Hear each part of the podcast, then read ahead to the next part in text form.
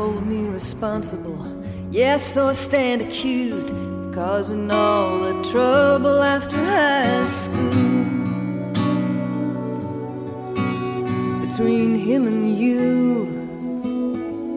yeah, you call me a loser, you call me a shadow and fool, but I was a good girl.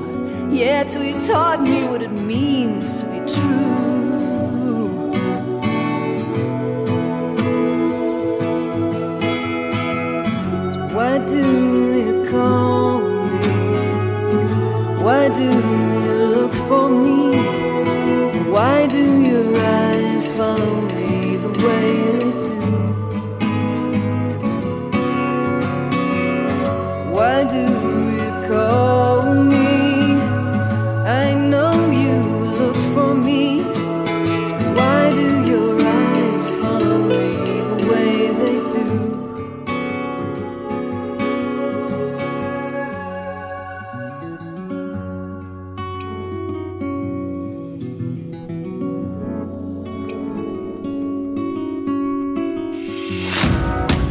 Lo que pasa en el país pasa en Sala de Prensa ISPED.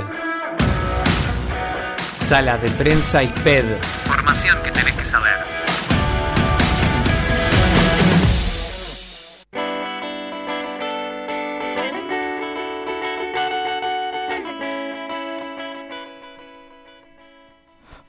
Hola, hola, ¿qué tal? ¿Cómo andan? ¿Cómo les va? ¿Todo bien? Bienvenidos a un nuevo programa de Sala de Prensa ISPED aquí en radioinfoamba.com.ar.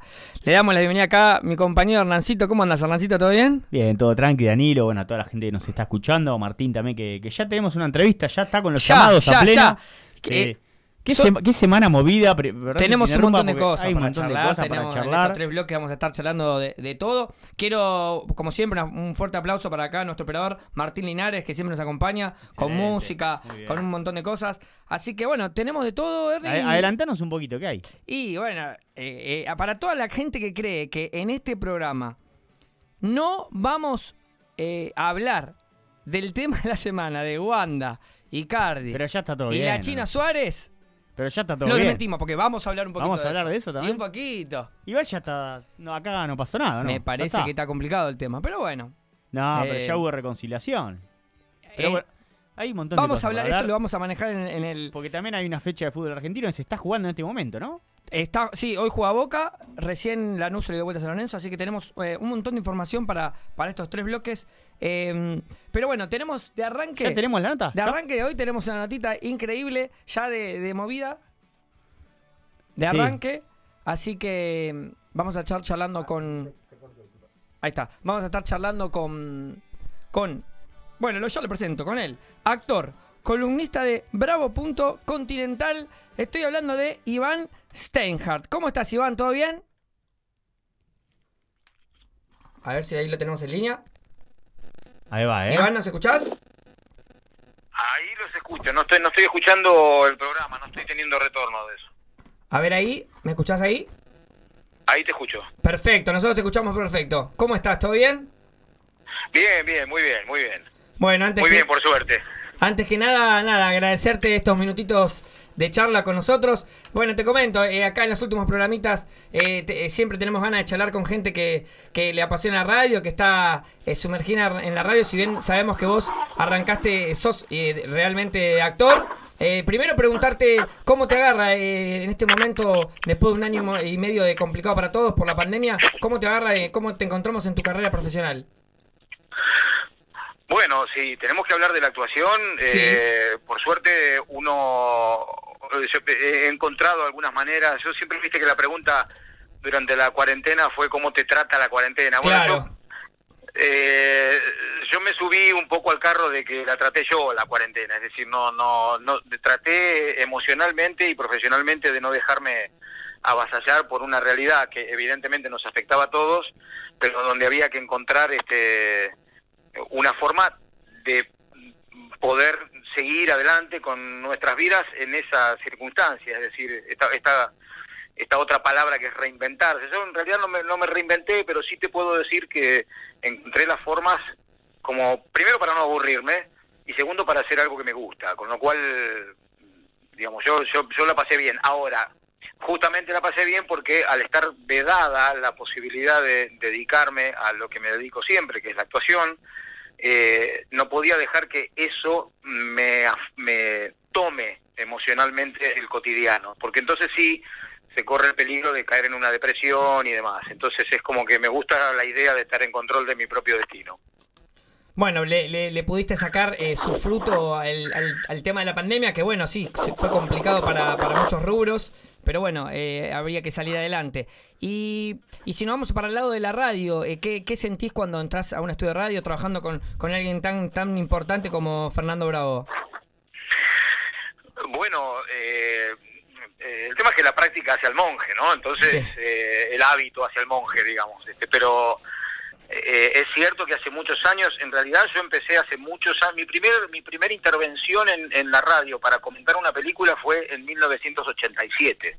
Yo hago radio mucho antes que dedicarme a la actuación, y si bien es cierto que fue en un ámbito parecido al que están ustedes, en la ciudad de San Pedro, donde viví muchos años, no soy de allá, pero viví muchos años, eh, los primeros pasos los di ahí al principio, en la radio del pueblo, y luego mm, más de una vez, también alguna vez estuve en Caseros, yo no me acuerdo cómo se llamaba la FM, eh, pero hacía un, programa que se llamaba Costumbres Argentinas, allá por mitad de los 90, eh, después estuve en alguna radio de Morón, después con continuidad muchísimo desde 2001 en la 92.3, en, eh, también, o sea, digo, me dedico a la radio hace muchos años, así que para mí eh, entrar en el ámbito de la radio, en un Fórmula 1 como es Radio Continental, en el momento en el que Fernando Bravo me convocó justamente para dedicarme a la columna de cine y teatro, primero te corre un escalofrío por la espalda, ¿no? Te está llamando una leyenda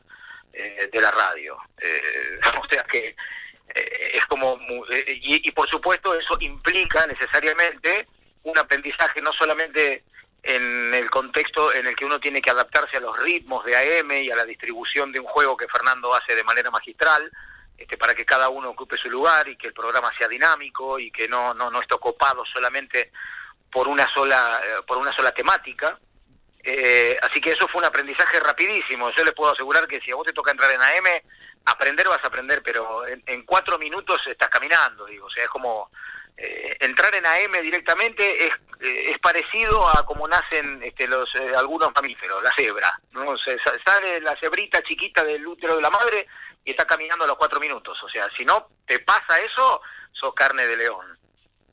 ¿Qué tal, Iván? Muy buenas noches. Hernán Espinato te saluda. Bueno, primero agradecerte por este tiempito que, estás acá con nosotros charlando, un poco de radio, de actuación, de cine. Y bueno, mi consulta es, eh, ¿por qué crees que la radio, eh, hoy en día con, todos los medios que hay, los canales de YouTube, todas las facilidades ¿no? que, que uno tiene, que, quizás no es periodista, ¿no? Prende un canal de YouTube, se hace su, su propio contenido y, ya tiene cosas para generar en la gente. Eh, ¿Cómo crees que, por qué crees, mejor dicho, que sigue existiendo la radio y que sigue siendo tan consumida? Que eso es algo que parece que, nunca va a pasar, ¿no? Eh, mira, yo pienso que eh, la radio es el, el, medio por excelencia, si se quiere. No hay, no hay cosa más transparente que la voz en la radio, independientemente de que vos no le puedas poner forma humana a esa voz muchas veces, sigue teniendo ese halo de misterio, eh, si se quiere, ahora no tanto porque incluso las radios tradicionales este, han puesto cámaras como para que salga en vivo, pero en esencia me parece que la radio tiene una, una nobleza inigualable. Y por cierto, nosotros estamos habituados a movernos en las grandes ciudades o en las grandes urbes, eh, y entonces nuestro parámetro de comparación empieza a ser mucho más amplio en cuanto a sus posibilidades. Pero si vos te vas a, cualquier ciudad del interior, que todavía tiene ese espíritu de pueblo, que el duerme siesta y se junta a tomar mate, la radio es una compañía insoslayable, hacia desde su lugar eh, de, de propaladora musical o de noticias, en el pueblo es el móvil al instante, entonces sale una en San Pedro no pasaba y pasa en todos los pueblos, sale una, una sirena de bomberos e inmediatamente había un informativo o alguien eh, en la radio dispuesto a decir por qué habían salido los bomberos y que la población se quede tranquila. Es decir, si lo miramos solamente desde el punto de vista de las grandes urbes, Buenos Aires, este, Córdoba capital, qué sé yo, Rosario incluso, este, aunque no tanto, pero me parece que eh, la radio todavía mantiene a nivel país, en toda nuestra geografía, una nobleza eh, insolayable, un servicio eh, alucinante para, para, para el, el- poblador que se va enterando de algunas cosas, este, la música, la compañía. Me parece que ese sentido de nobleza, esa pureza que tiene el medio, eh, no, no se va a perder, ha sobrevivido y para mi gusto va a sobrevivir eso, eh, independientemente de los que las nuevas generaciones hagan. Yo creo que más tarde o más temprano la radio te toca el alma y eh, seas youtuber, blogger, trapper, eh, lo que quieras, en algún momento eh, te pone un cable a tierra y, y empieza a ser una compañía que no que no puedes dejar. Creo que ha sobrevivido a todo y va a seguir haciéndolo. Iván, buenas, buenas tardes, buenas noches. Yo quería volver un poquito a lo que es el cine, el teatro, la actuación. Contarte, va, preguntarte, perdón, eh, ¿cómo ves estos últimos años en el cine argentino? ¿Cómo vos que estás eh, adecuado del tema? ¿Cómo afectó la pandemia? ¿Crees que, que está volviendo a la normalidad? ¿Que va a crecer nuevamente? un poquito de, de, de eso, un poquito, tan, tanto de la pandemia como un, un poquito de lo anterior en lo último que venimos viendo en el cine nacional.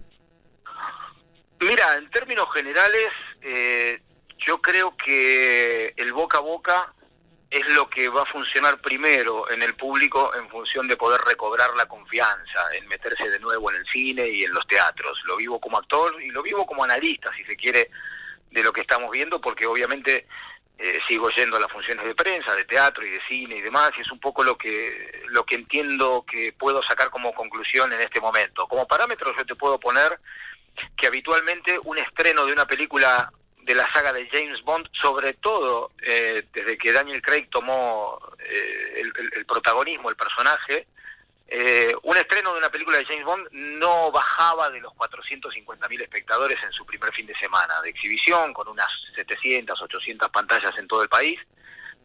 Y en este estreno, el número de 450.000 esperables fue de 45.000.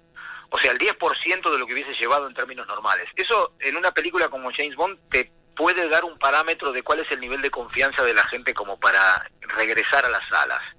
A la semana siguiente se estrenó Venom y en su primer fin de semana de exhibición llevó casi 300, 340 mil espectadores.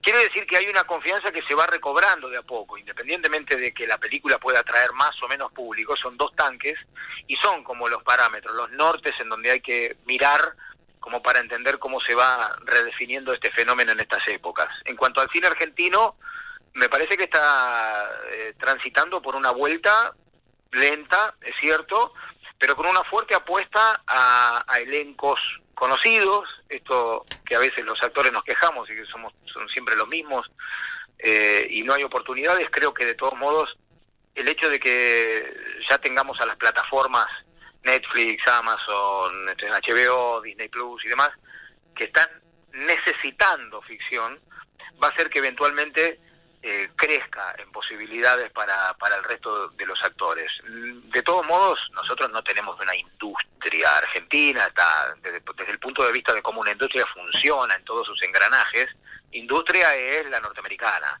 en todo caso, una parte de la de Italia, la de Alemania, podría ser también la de Francia, ¿por qué no? Eh, la de Reino Unido, claramente, pero porque es un conglomerado de países, pero industria, industria, en tanto análisis eh, de, de, afluencia de público, temáticas, edades y demás, nosotros estamos lejísimos de eso, si alguna vez lo hubo en el cine argentino, fue en la década del 40, del 50, eh, un poco en la década del 60, después esa cosa se fue perdiendo y se fue perdiendo la confianza en el producto argentino. Ahí ya entramos en otro terreno, chicos, pero a mí me parece que en ese sentido lo que yo entiendo que, que, le falta al cine argentino es una es buena dramaturgia. Eh, lo estoy diciendo en el, en el más amplio de los sentidos y en términos muy generales, ¿sí? O sea, por eso cuando vos vas a ver una película de Juan José Campanella, de Damián Cifrón, eh, o de estos directores, te sentís inmediatamente una identidad cultural de acuerdo a cómo los personajes están dibujados. No pueden no ser argentinos y no pueden no pasarle lo mismo que te pasa a vos, a mí, a tu mamá, a tu abuela o a tu tío. Son personajes que están perfectamente dibujados.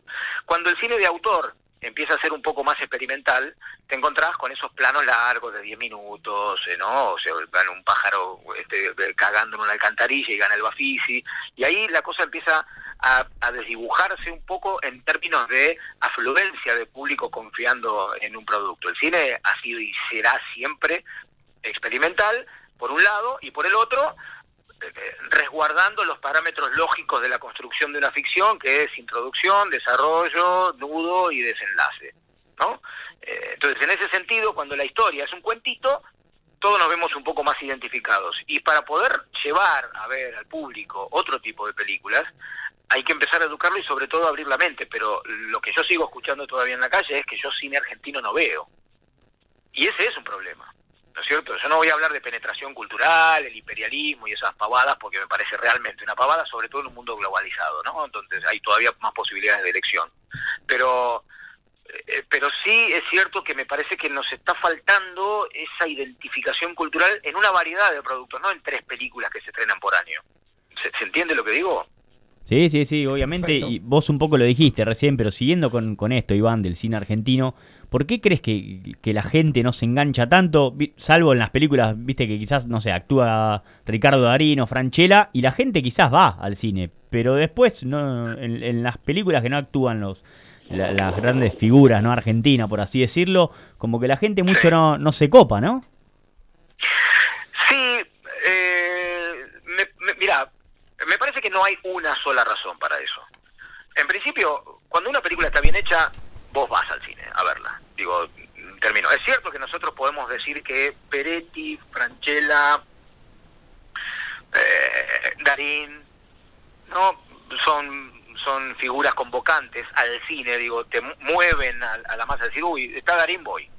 ¿sí? En el caso de las mujeres podría ser Natalia Oreiro, eh, y para contar, yo diría que digo, figura que si voy porque está Natalia Oreiro y me encanta, ya está. Digo, estoy pensando ahora en el aire actrices que digas esto es convocante, pero aún así, eh, eh, todos esos actores convocantes están expuestos a estar firmando contrato para un mal producto. Puede salir mal, puede ser un fracaso la película. Habitualmente es gente que elige muy bien, yo a Guillermo lo conozco, a Ricardo también, o sea, hemos charlado más de una vez, entonces, eh, obviamente son tipos muy inteligentes a la hora de elegir qué hacer, ¿no es cierto? Pero me parece que el público no se engancha porque obedece a varias razones. Una, insisto, es la dramaturgia. Yo miro con, con preocupación cuando me siento a ver una película y escucho diálogos que inmediatamente me rebotan hacia el inconsciente y digo, ¿quién habla así? ¿Quién dice esto? Eh, no, eh, a mí me falta identificación, eh, me falta identidad cultural en ese sentido. Y cuando se caen los arquetipos también, por eso me parece incluso que las, las series, por ejemplo, están teniendo un, un, digamos una penetración eh, en, el, en el inconsciente colectivo y en el consciente colectivo mucho más importantes. El marginal, este, pero qué sé yo. Ahora se estrenó El Reino y si vos me preguntás, yo creo que es una ficción difícil de creer en de instalar para nosotros. Si se, se estrena en Brasil, anda fenómeno, porque ahí puede ser creíble que el poder de la iglesia llegue a ocupar un cargo político de esas características. Pero acá, en este, ¿qué pasaría si que está instalado en esta serie? Es difícil de, de, de comprar, ¿no? Digo, en función de la instalación del verosímil. Son varios factores, pero a mí me parece que cuando una película anda bien, anda bien. Yo te puedo mencionar cuatro o cinco películas que me encantaron, Los Dueños, El Moto, eh, el moto Arrebatador, Fuga de la Patagonia, y capaz que ustedes no las vieron, no saben que existen, pero son grandes películas. Eh, es que te digo, pequeñas, grandes películas. Y ahí entra el tema de la distribución. Si vos me estrenás James Bond en 600 salas, solo esa película se está llevando dos tercios de la cantidad de salas que hay en el país. Entonces quedan 300 para el resto. ¿Y el cine argentino qué lugar ocupa ahí? Si está Darín, está bien. La estrenamos en 600 pantallas, 400, 500. Pero si es una muy buena película eh, y, y no hay una apuesta por el lado de los distribuidores para decir, para, vamos a apostarle a esta película que yo creo que en el boca a boca va a andar bien. Y justamente ahora, el otro problema es que estamos frente a la recuperación de las salas después de una pandemia y de una cuarentena. ¿Y qué va a querer hacer ahora el distribuidor? Tráeme James Bond 7, tráeme Rápido y Furioso 14, tráeme Rocky 9, tráeme, o sea, claro, quieren facturar. Marvel, tráeme Marvel, o sea, no me vengas con eso, ya va a haber tiempo, así que le va a costar mucho más para mí en el cine, al cine argentino. Bueno, Iván, eh, antes de despedirte, agradecerte por, estos minutos eh, y bueno, consultarte en qué proyectos estás, qué proyectos tenés de, de acá en adelante, no solo en la radio, sino también en lo electoral. Bueno, en la radio voy a seguir como columnista de, Fernando Bravo, yo creo que ese es un, espacio que disfruto mucho. Eh, también es cierto que en algún momento hay que tomar decisiones respecto de cómo sigue este camino y demás, ¿no? Pero eh, sobre todo porque está tomado por, por el trabajo de actor. En cuanto a lo de actor, sí, estoy y me encantaría que se animen a ver teatro eh, independiente y se den un lugar para eso, porque lo hemos hecho muchas veces para estudiantes y para colegios también. Estoy en dos obras de teatro en el mismo espacio, en Buenos Aires, en Lerma 568, en un teatro precioso que se llama Patio de Actores, estoy haciendo una obra sobre violencia de género, que se llama El virus de la violencia, y otra obra los domingos, eso es los sábados a las 20.30, y los domingos estoy haciendo una obra que se llama Fuerte como el vidrio frágil, que es una historia, este, sobre todo relación madre-hija, este, en, en, en un contexto social específico que no puedo obviamente spoilear. Eso es en, cuan- en cuanto al teatro. Y después, bueno, ya grabé para, para, para algunas ficciones, Melody en inglés, que supongo que se va a estrenar en alguna de las plataformas. Estuve grabando El Encargado también, algún capítulo con Guillermo Franchella, la ficción que va para 2022. Y bueno, y ahí estamos con mi compañía El Vacío Fértil, que tengo junto a Romina Pinto, preparando la gira para España, Italia, Alemania y Francia el año que viene con estas obras de teatro que les acabo de mencionar. Bueno, Iván, eh, te, te deseamos eh, lo mejor, éxitos en todo. Te agradecemos por, por esta hermosa charla. Así que bueno, eh, muchísimas gracias por todo. Gracias a ustedes, gracias por el, por el espacio, encantado de poder ayudar. Eh, perdón si hablé mucho, cuando hablo de cine me caliento el pico y no, puedo no. Este, Era la idea pero me char- dieron- charlar un poquito con vos, era la idea. Está muy bien, les agradezco a ustedes chicos, muy amables han sido. No, gracias a vos, Iván. Hasta luego. Muy bien, y ahí pasaba Iván Steinhardt aquí por Sala de Prensa IPED. Tremendo, hermoso, hermoso primer bloque. Pero bueno, Daba, daba para seguir. Daba para Daba seguir, para daba para seguir, seguir, ¿no? pero bueno, el tiempo es como saben cómo es. Así que nos vamos con un poquito de Gustavo Cerati, Puente y volvemos.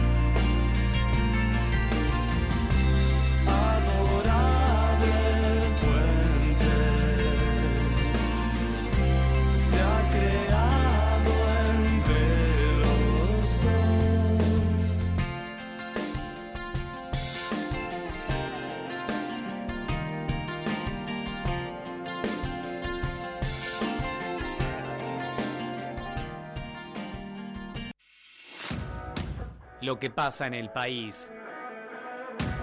Pasa en Sala de Prensa ISPED. Sala de Prensa ISPED. Información que tenés que saber. Con Juan Carlos Pellegrini, Gustavo Chango López, Mariano Biglia y la participación de los alumnos del Instituto ISPED. Martes 10 y 19 horas. Miércoles 9 y 19 horas. Por Infoamba. Infoamba.com.ar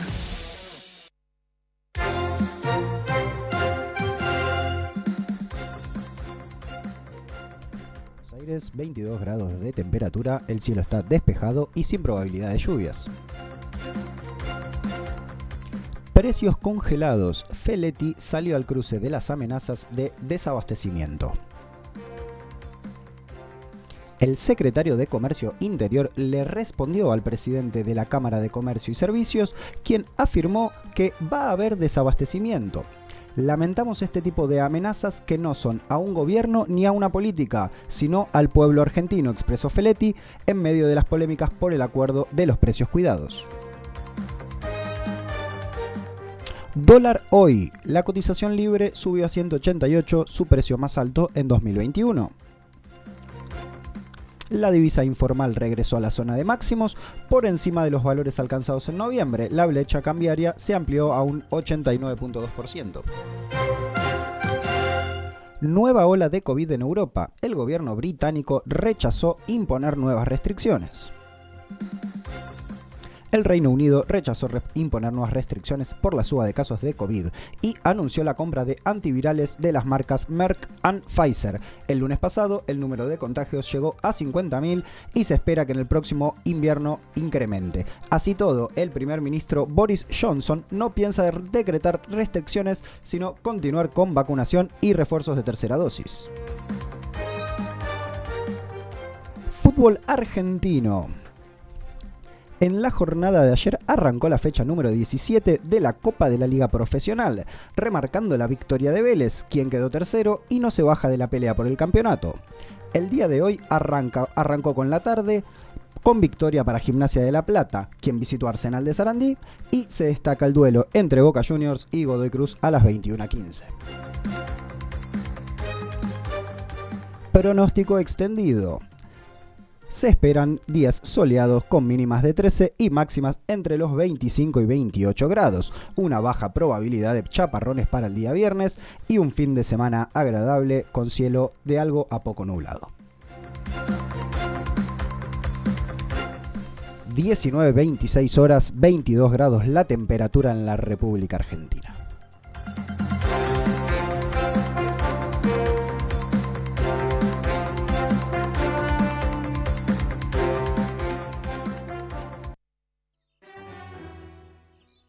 Bueno, sí, ahora sí, acá estamos volviendo después del boletín informativo del primer bloquecito que charlamos con Iván.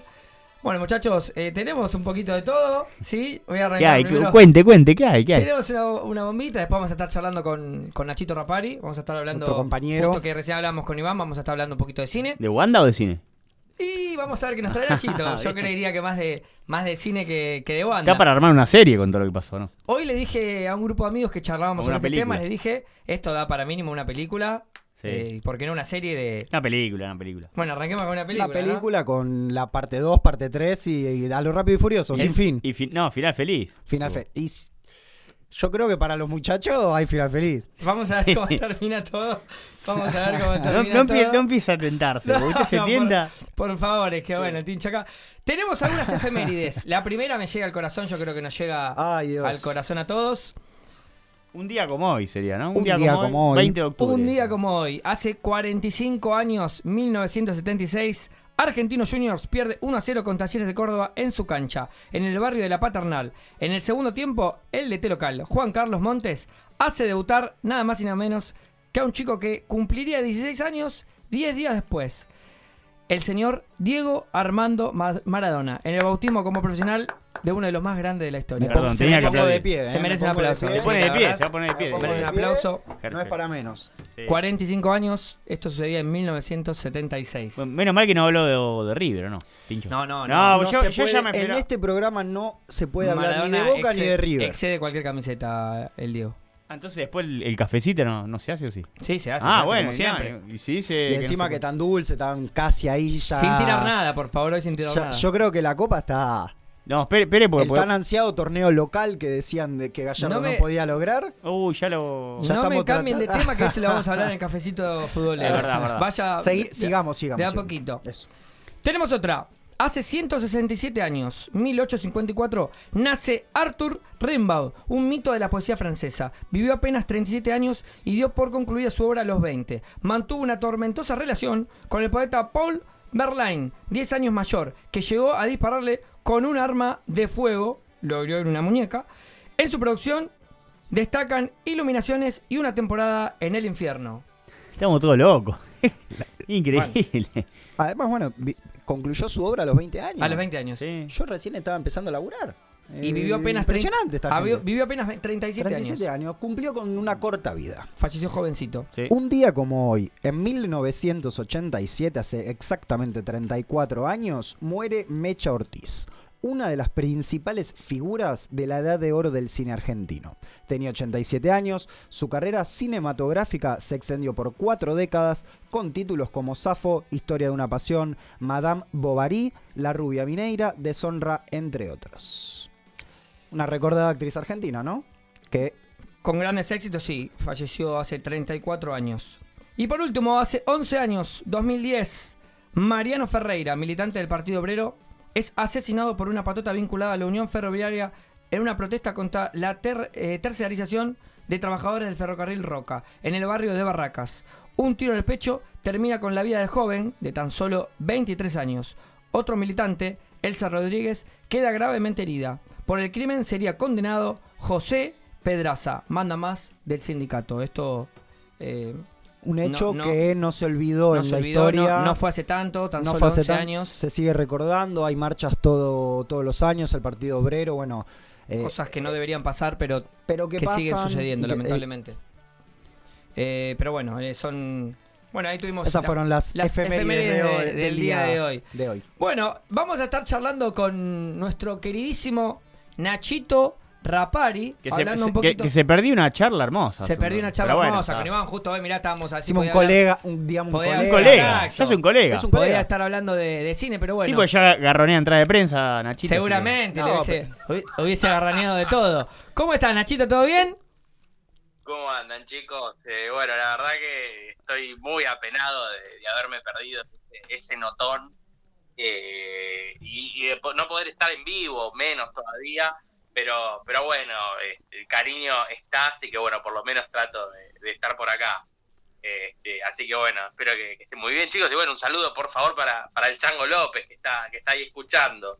Qué chupa media. Hizo qué pulgar chupa para media. abajo porque no viniste. Y- No, hizo- bueno. Quédate tranquilo que nos vemos en diciembre. Dijo Ay, el ay, chango ay. acá. Así que quédate tranquilo, Nachito, no pasa nada. Te manda un abrazo. te Ese manda fue el, un el- abrazo. el saludo del chango especial. venite, venite con pan dulce. Mínimo, mínimo. Y si uno quiere aprobar, que. Mínimo. Claro. Nachito, te perdiste una charla hermosa. Sí, sí, la verdad que sí, porque bueno, a ver, eh, Iván es una persona a la que escucho todos los días, eh, bueno, mirar si, si sabe que bueno, por algo está en el programa donde está, ¿no? Eh, y bueno, la verdad que, que hubiera sido muy, muy ameno escucharlo. Pero bueno, por lo menos, qué sé yo, tengo un poquito de espacio yo para hablar. Y nosotros, nosotros tenemos a Ignacio Rapari. Vos ¿Qué- por ese qué- camino, qué- eh, en cualquier momento te lleves un llamado qué de Iván- Fernando. ¿Qué Iván Steinhardt? Tenemos a Nacho Rapari, nosotros que ya va, va a prensa, ¿Qué todo. Kuchevaski sí. ni Kuchevaski? Pero claro. Todas las semanas mete prensa. Kuchevaski es un poroto. Kuchevaski es un Bueno. poroto. Quiero decir algo, todas las semanas mete películas de prensa. ¿Es así, Nachito? Y yo agarpando tengo Eh, eh, eh, su- sucio, socio esta del club. semana- Esta semana no, esta Oh. semana no, esta semana no, no fui, vi que, que hicieron una función de prensa para una película que se estrena la semana que viene. No, no me invitaron y la verdad que estoy eh, desesperado. Eh, así que bueno, este fin de semana voy a tener que ir a pagar la entrada, no me queda otra. Lo, O di- sea, lo dice eh, como voy a tener que ir a pagar. Como O sea, es si no si no va como prensa, va sí o sí como... no, pero pará, es, su- es su trabajo. Su Claro. trabajo. No, nosotros jodemos, pero es su trabajo. Obvio, obvio, obvio. Pero sí o sí no, No, no no, tiene que pasar una semana sin ver una película en el cine. No, de hecho, a ver, yo voy mucho con, con, con mi novia al cine y muchas películas que me ha tocado verlas por prensa, luego las, las fui a ver eh, pagando la entrada eh, con cualquier ciudadano de bien, ¿no? Claro. Eh, pero Dudas. bueno, la, la- Inchequeable, la pero bueno, bien. Dudas, dudas. No, no, tengo las entradas guardadas, las colecciono, así que les puedo Pro- mandar una- protocolo dice, ¿no? Las entradas. Protocolo, Claro, cero, dice, cero pesos. Protocolo 00, Claro, ¿no? claro. Tal cual, tal cual. Pero bueno, la película, la película de la que vamos a hablar hoy. Sí, no le robamos más la- tiempo, dele, dele para adelante. es- es- no, esa la vi, esa sí la vi por prensa. este, así que bueno, y vamos a comentarlo un poquito porque es, es el estreno fuerte de la semana, ¿no? Eh, estamos hablando de, de Duna, esta película de, ciencia ficción con un elenco impresionante. Eh, creo que el elenco, si decimos que tiene a las figuras más importantes de estos tiempos en Hollywood, la verdad que me parece que no estamos exagerando. Em, esta, esta es la historia adaptada de la saga literaria de- del autor estadounidense Frank Herbert. Em, tengamos en cuenta que la primer eh, obra de este autor, que es la que está adaptando la película, y que de hecho ni siquiera la adapta en su totalidad, salió en 1965 y hoy sigue teniendo una hoy sigue teniendo una fuerza esta obra impresionante, eh, hay gente que la sigue descubriendo, sigue siendo muy actual, muy moderna, eh, y bueno, la película claramente va a influir en que muchos también la sigan leyendo. Em, la cuestión es que es una saga muy extensa, eh, a ver, hay como 21 libros más o menos, que bueno, luego continuaron los, los, continuó el hijo de este autor luego de su fallecimiento, pero en términos de originalidad, podemos decir, es una trilogía. Eh, y bueno, la película llega después de que hubo otras adaptaciones en cine y en televisión que quisieron eh, darle lugar a esta historia y que bueno, no lo lograron porque bueno, terminaron fracasando, ¿no? Una película de los años 80 que hizo David Lynch, que fue un fracaso comercial, otra que quiso hacer el director chileno Alejandro Jodorowsky, que también este, esa directamente ni se pudo realizar, Eh, lo mismo pasó con Ridley Scott, o sea, es una, es una historia muy complicada de llevar al cine porque es muy compleja. Eh, básicamente la historia pasa por un- una galaxia eh, lejana eh, que está o sea que está dividida en un imperio un imperio con varias casas casas como las que conocemos de, de Game of Thrones No va a ser una copia Eh, de Star Wars, ¿no? Pues empezó usted eh, con, con- con una galaxia muy lejana que el Imperio. No, no, no, no, por favor. No, porque- de, hecho estimado eh, Sí. lo que le voy a decir le va a doler pero en gran parte Star Wars es una copia de Doom Apa. Eh, No, es- no, por- eh, bueno, chau Nacho. No lo haga Nos enojar, queda- a, no lo haga enojar a Ernie. nos por quedamos, si nos Nacho- quedamos sin tiempo, Nacho. Chau. Si Nacho dice esto, Es no es poca cosa. Acaba de tirar una ver, bomba. No, eso es una bomba, no. El Duna es el que está, No, está, no. está El estacionado Duna, claro, el acá. que le robaron a mi viejo hace 10, Ah, Claro. 15 años atrás. No, dale, De hecho, no. me, ca- me causa gracia porque me fijé por Mercado Libre cuánto estaba el libro, pongo Duna en vez de poner Dune, que es el título 1.6 original. te salió ahí. Con GNC Sí, 250 aparece en 1.6. Te, Eh, te salió pero el- no, no, dale, no, dale, de hecho, pero en serio te digo, Star Wars, a ver, la primera película de Star Wars, que es la 4 en el orden cronológico, salió en los años 70. Una nueva esperanza, A New Hope, por claro, favor. a Ah, New pero- Hope. Epa. Eh, Ah, bueno, no, se meta con Star Wars. No tardó un segundo. No se meta con En Star Wars, lo único ¿Star que le digo. Porque yo no la conocía. No, no, para nada, pero eh, escúchame, a mí me gusta mucho más Star Wars. Pero la quiere Duna, la, obra, la obra salió en 1965, o sea, salió varios años antes. Eh, y hoy por hoy, para, para que se den una idea, es una mezcla Star Wars con Game of Thrones. Eh, la verdad que, a ver, esta película tiene un par de complejidades, ¿no? A ver, visualmente es una maravilla. O sea, realmente creo que desde que o sea, no, no sé si decir que estamos en la pospandemia, pero creo que desde que volvieron los cines visualmente, es una de las películas más importantes que, que hay. Realmente es merecedora de verla en la pantalla más grande posible, eh, pero creo que hay gente que se puede llegar a quedar un poco afuera, ¿no? Eh, la película se vende como Duna en los afiches, pero cuando empieza, eh, está en el metraje, se vende, o sea, es Duna parte 1. Eh, y solamente está adaptado un tercio de lo que fue la obra original de esta trilogía, así que imagínense eh, la complejidad que tiene esta historia. La película está muy buena, tiene muy buenas actuaciones, tiene una duración extensa, dura dos horas y media. Eh, Le decimos, de le decimos a la gente es una copia de Star Wars entonces, listo. Se quisieron copia de Star Wars. Ya está. No la Se miren, no, no la se la tira abajo, que A está ver, todo. No, mira, te voy a dar, mira, te voy a dar la derecha en algo, Ernie. A Eh, ver. No es una copia de Star Wars eh, en sí, como te dije recién, pero sí quieren copiar Star Wars en cuanto suceso comercial y fenómeno en el cine, ¿no? Porque quieren constituir una, una saga cinematográfica con, del, del éxito de Star Wars, cosa que es imposible. No, no, no, no hay caso. Eh, pero bueno, esta es la primera parte de esta historia. Eh, tiene, esto la gente lo tiene que saber, tiene un final abrupto. No me lo spoileé, ¿eh? la película- No, no, no, no, pero para que la gente lo sepa. Ah. O sea, la película empieza a desarrollar la historia, presenta a los personajes, eh, y después de esas dos horas y media, de un momento para el otro, se corta. Y va a continuar en la parte 2. El tema Apa. es que esa, esa continuación es potencial, porque, a ver, todavía no se empezó a rodar.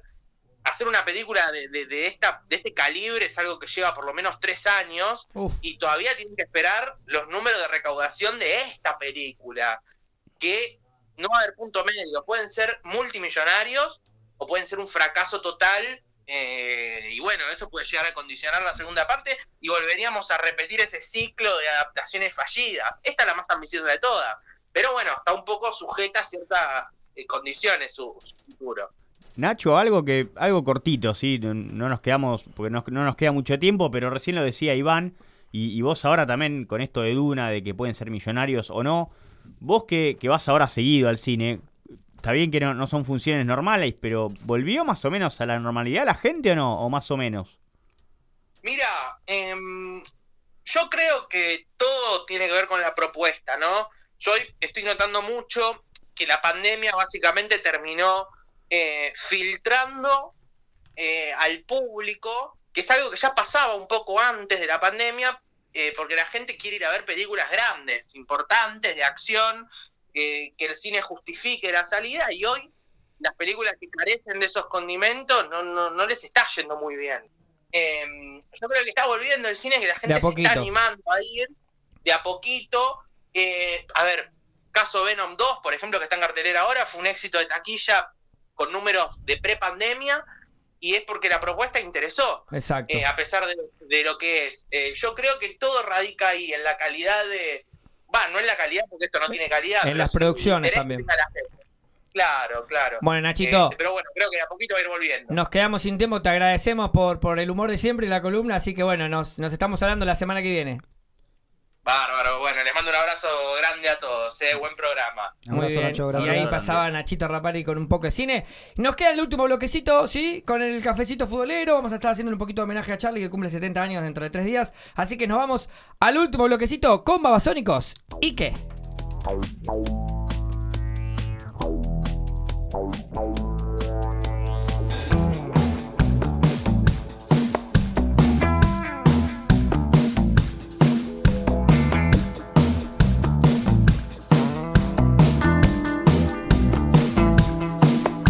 Oh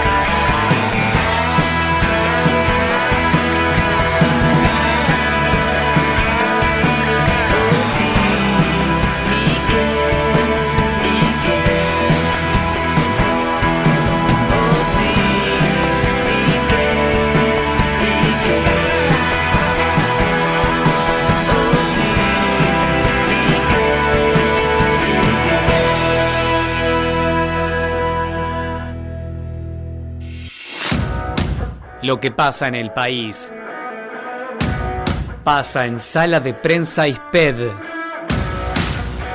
Sala de Prensa ISPED. Información que tenés que saber. Con Juan Carlos Pellegrini, Gustavo Chango López, Mariano Biglia y la participación de los alumnos del Instituto ISPED. Martes 10 y 19 horas. Miércoles 9 y 19 horas. Por Infoamba. Infoamba.com.ar Y ahora sí, llegamos al último bloquecito aquí en Radio Info. Ya, increíble, aquí en Radio Infoamba.com.ar. Mm. Es lo que denominamos sala de prensa SPED con Martín Linares, que siempre nos da una manito ahí. Último bloquecito. Así que te- tuvimos la charlita con Iván, tuvimos la eh, charla con Nachito hablando de cine. Y bueno, vamos a hacer un homenaje al gran Charlie García, que en tan solo tres días cumple 70 años. ¿Es así, Tincho? Es así, el gran Charlie cumple 70 años, eh, una leyenda viva ¿sí? del rock nacional, uno de los precursores, uno de los inventores, eh, además de uno de los, sacando de lado can- cantautores, compositores, creo yo, eh, por lo que a mí me, correspo- me respecta, al que más me gusta y para mí el mejor que- que tuvo la historia de este país. Obviamente hay varios, ¿no? Un grande, Eh, un uno- grande del uno de rock los más- nacional. uno de los más grandes con la locura que siempre tuvo, con música que va a mí Tuvo su menos, traspié también, siempre ayudado por, por Palito Ortega. ¿es Siempre, siempre fue ayudado por Palito Ortega. Bueno, todos sabemos Charlie lo, lo, lo que hacía Lo que en su es, vida el- íntima, el lo que personaje es, que el es. personaje. He ido a recitales de Charlie, no duraron ni media hora. Termina, rompía una guitarra, un piano y se iba. Se podría todo. Y decía, ¿qué, qué le pasaba? Y, un instrumento que... Que no, no. No, re- no vale un barato, va, él no lo piensa, ¿no? Por ese lado es parte de la locura de Charlie Aparte del show, claro. Es parte del show, ¿sí? ¿Menos de media hora un show? Menos, No. de, me- menos de media hora, rompió todos los instrumentos y se fue. Así Yo creo que la gente que cual. lo, la gente que lo ama ya sabe, bueno, supo también eh, cómo, Era cómo era. Charlie, ¿Y la, ¿no? y la gente la Era bancaba? de esperar y la gente aplaudió un rato, se esperó a ver que vuelva. Si volvía a ver un show, cuando después de 20 minutos no salía nadie, se empezaron a parar y nos fuimos a casa. Eran bueno, otros tiempos, era otra Era creo- otros tiempos. si pagabas creo que 300 pesos una entrada, era caro, ¿no? A- hoy cualquier show me dura media hora Claro, y te, te pateó la puerta, ¿no? Creo. claro. Bueno, pero era Charlie y la gente no, lo. el número uno, el número uno, Charlie. idolatra. Bueno, ni hablar de incontables episodios. El más recordado tirándose un noveno piso de, de un hotel ahí en Microcentro, ¿sí? A la pileta. A la pileta del hotel. ¿La recuerdas? Eh, sí. ¿Te animás vos, Hernán, a tirarte un noveno piso a la pileta del hotel? Pero no, ni loco. No me tiro el trampolín más chiquito, más bajito de todos. La verdad. ¿No? Imagínense. ¿No se tira? ¿Sí? No, no me. No, me- No, no me- no. ¿De palito no- tampoco? Sí, palito, De palito sí, pero. sí. ¿Pero del trampolín de palito? De palito sí, del trampolín. bueno, pero de Del- palito. del más bajo. Del más Alto bajo de no. todos. Ni de palito al Y Charlie de un noveno, ¿no? Charlie de un noveno piso, un balcón, se tiró un loco, un loco de, de aquellos.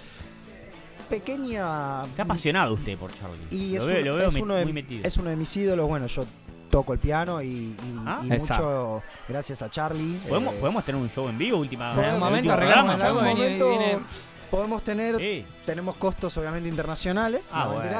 Esa. Ah, bueno. Eh, pará. No, vamos, no, listo, no, vamos, gracias Martín. para, Ya está, ya para está. el Chango López se hace todo a Dolores Muy y se aceptan donaciones para, para la gente que más lo necesita. Hacemos un show a, a todo trapo. Muy bien. Pero bueno, para. que, que no dure media hora o menos. No, por y no. rompa el instrumento. rompa- no rompa no, nada. que- no, que- no. Claro, no, Déjalo no. ahí que bastante, bastante tardó y llegó y está ahí a cuidarlo. Pequeña información que uno quería dar del gran Charlie García. Obviamente, como todos saben, sus bandas principales, Sui Generis, La Máquina de Hacer Pájaros, no tan conocida, pero sí una excelente, excelente banda para la gente que le gusta el rock psicodélico más setentoso. eh, sonidos muy, también como se dice hoy en día, flasheros, muchos teclados, sintetizadores, temas largos, ¿no? Nada simple, que hoy vemos una música muy simple y repetitiva. Bueno, esto era La Máquina de Hacer Pájaros, que tuvo dos discos. eh, el gran Sui Generis, y creo recordado acá por, por, todos los más grandes, ¿no? Con cuatro discos que son históricos, recitales que se acuerdan, un histórico en la cancha de River. Y a lo que a mí me toca el alma, la banda Cerú Girán, a lo que uno respecta, la más, una de las más importantes de- del rock nacional argentino con, con David Lebón eh, y con Pedro Aznar, ¿sí? además de Moro en la batería, hoy fallecido ya. Sacaron, bueno, eh, cinco discos, cinco discos, cuatro de ellos en estudio. Uno fue una remasterización que se encontró muchos años después de un recital, el Seguro 1992, en River Plate. Simplemente, bueno, además de, de esto, 13 discos solistas que sacó Charlie García, la verdad no es para menos, en una vida que desde los tres años hasta el día de hoy lo tuvo con las teclas entre sus manos, ¿no? Un grande, un grande que está a punto de cumplir 70 años. Tincho, y para, para cerrar, porque nos quedamos sin tiempo, eh, ¿en qué anda Charlie ahora?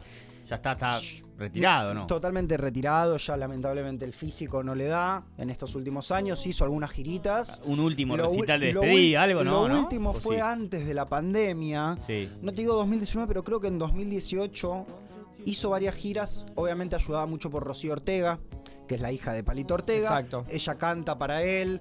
Bueno, él está con mucha banda por detrás tratando de tapar lo poquito que ya puede cantar, pero bueno, eh, yo lo he ido a ver. Le quedaba poquito resto, pero bueno, sin Pero es lugar- Charlie. el verlo ahí a Charlie no es poco, ¿no? Excelente, Tincho. Y bueno, nos quedan pocos minutitos. Ya estamos los tres con el, el- el cafecito, Cafecito. futbolero del último bloque. Así que, Tincho, bueno, una fecha que, que está, se está por jugar. Boca juega con Godoy Cruz en breve. Sí. Champions, Me- ayer me, Messi. me di- me dijo Tincho. No, Tin- No, ¿le dijo, me dijo ¿le dije Tincho. Tincho? Sí, me dijo No, Tincho. gracias, Tincho, dijo, dije. es- No, no, me- no, no. Discúlpeme. Tincho. Confundió los roles. claro. ¿Viste cuando tu Discúlpeme, papá, tu mamá se empieza a poner más viejito? tiene que te confunden con el nombre de tu hermano. ¿Tiene, ¿tiene café o Usted me tiene... está diciendo. ¿Le habrán puesto otra cosa? tiene esto? tía María. Discúlpeme, Ernie, discúlpeme. No, no pasa nada. Discúlpeme. Dije gracias, Tincho, y le, le pasé a usted. Eh, bueno, fecha, fecha hubo Champions y la fecha que está jugando. Se está jugando, ¿no? Se está jugando la fecha 17 ¿sí? del, del campeonato de la Liga Profesional que, Sí. para alegría de usted, tiene a River puntero, ¿sí? con 36 puntos, que mañana me parece... Mañana. Me parece que mañana se define el campeonato. Hermoso partido. Mañana bueno, se, no, no sean tan exagerados. el campeonato. Si, si gana River, se define, ya está. ¿Vos qué crees? Que, mm, Si gana River, ya está para mí. Obviamente, si gana No, Talleres... no me subo a. No su si pronóstico. empata, si empata no. Y una heroica de Pero Boca está a nueve puntos una y está bastante y bien, una ¿eh? nueva heroica como la de Bueno. Miguel Russo antes, antes de la pandemia. Bueno, eso ¿Por quiero, qué no? Eso quiero venir a plantear, porque Sí. por ejemplo, en caso de que no gane River, que va a visitar a Talleres mañana en un partidazo, Partidazo, complicado, ¿eh? partidazo 21 a 15, ¿sí? en Córdoba, en Sí. el Mario Alberto Kempes, que va a estar, me parece que reventado con esto. Y de yo creo que el los aforos. 50% me parece que. Sí. Es un poco mentiroso el 50%. Un poco mentiroso porque uno ve las canchas y parece que se supera ese aforo, que después las, a, a veces me da gracia porque la suspenden, ¿no? Tres, cuatro días después que se Despu- jugó el partido y después no lle- pasa nada. Y después no pasa nada. igual que. Digo dos cositas nada más. Sí. Eh, est- eh, está muy bien que hay que respetar los aforos, pero no solamente en el fútbol. Después hay, hay No, todo, episodios donde hay actos políticos que llenan Tal cual. las canchas, no solamente las tribunas, sino el Actos campo. políticos, Pero no y después eso. suspenden. el tren, no quiero el mezclar, ¿no? Pero, claro. Los boliches. Los boliches. Porque es inentendible que en un boliche meten mil personas cerrados y después y en la después cancha, en las que es canchas, abierto. que es al aire libre. La sensación de hoy, elegante, elegante que lo que, creo que Sí. todos ya lo conocemos. Sí. Lo vi, estuvo el otro día tocando en una municipalidad, en la munici- armado, ¿no? Claro. la municipalidad, no me acuerdo bien de dónde, de Merlo, si no me equivoco.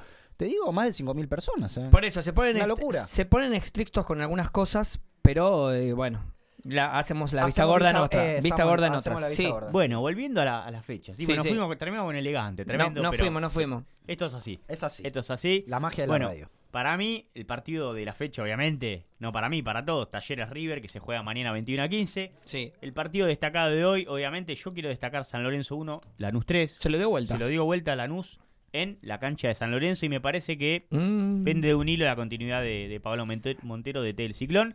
Malas, perdón, las malas lenguas dicen que ya estuvieron hablando con Hernán Crespo. ¿Sí? ¿Lo confirma usted? La gente pedía a Guede, ¿eh?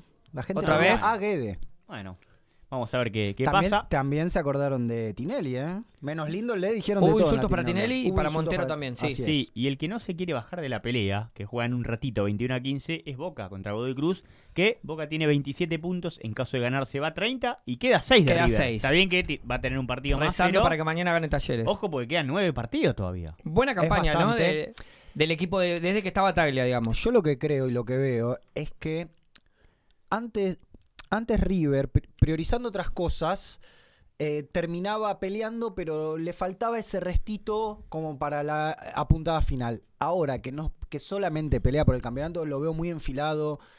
Eh, puede estar perdiendo un partido que lo da vuelta. Bueno, Julián Álvarez, ni le, que decir. le el pega Le salen pegan- todas, le salen todas, todas, eh, le salen todas. exactamente, creo que le es el salen delantero todas. del momento. Entonces, la verdad que veo difícil el hecho de que River pierda tres partidos y los rivales lo ganen, ¿no? En la misma fecha. Lo veo complicado. Yo lo veo que, lo- que no, no pasaba esto que decís vos, Tincho, que mm, River hacía mucho tiempo que no se enfocaba solamente en el torneo local. Por eso se le escapaban los torneos, porque siempre estaba con la, con la cabeza en la Copa Libertadores hasta lo último. Y esta vez, quedando tempranamente afuera, le ap- apuntó todos los cañones al campeonato local. Sí, bueno, y para, para finalizar, se está jugando en este momento, ¿sí? Estudiantes con Atlético Tucumán. Va Sí. ganando el elenco tucumano en La Plata, ¿eh? 1 Bien. 0 con un gol de Agustín Rogel, que es defensor de Estudiantes de La Plata, en contra. Ah. Con ese gol gana Atlético Tucumán.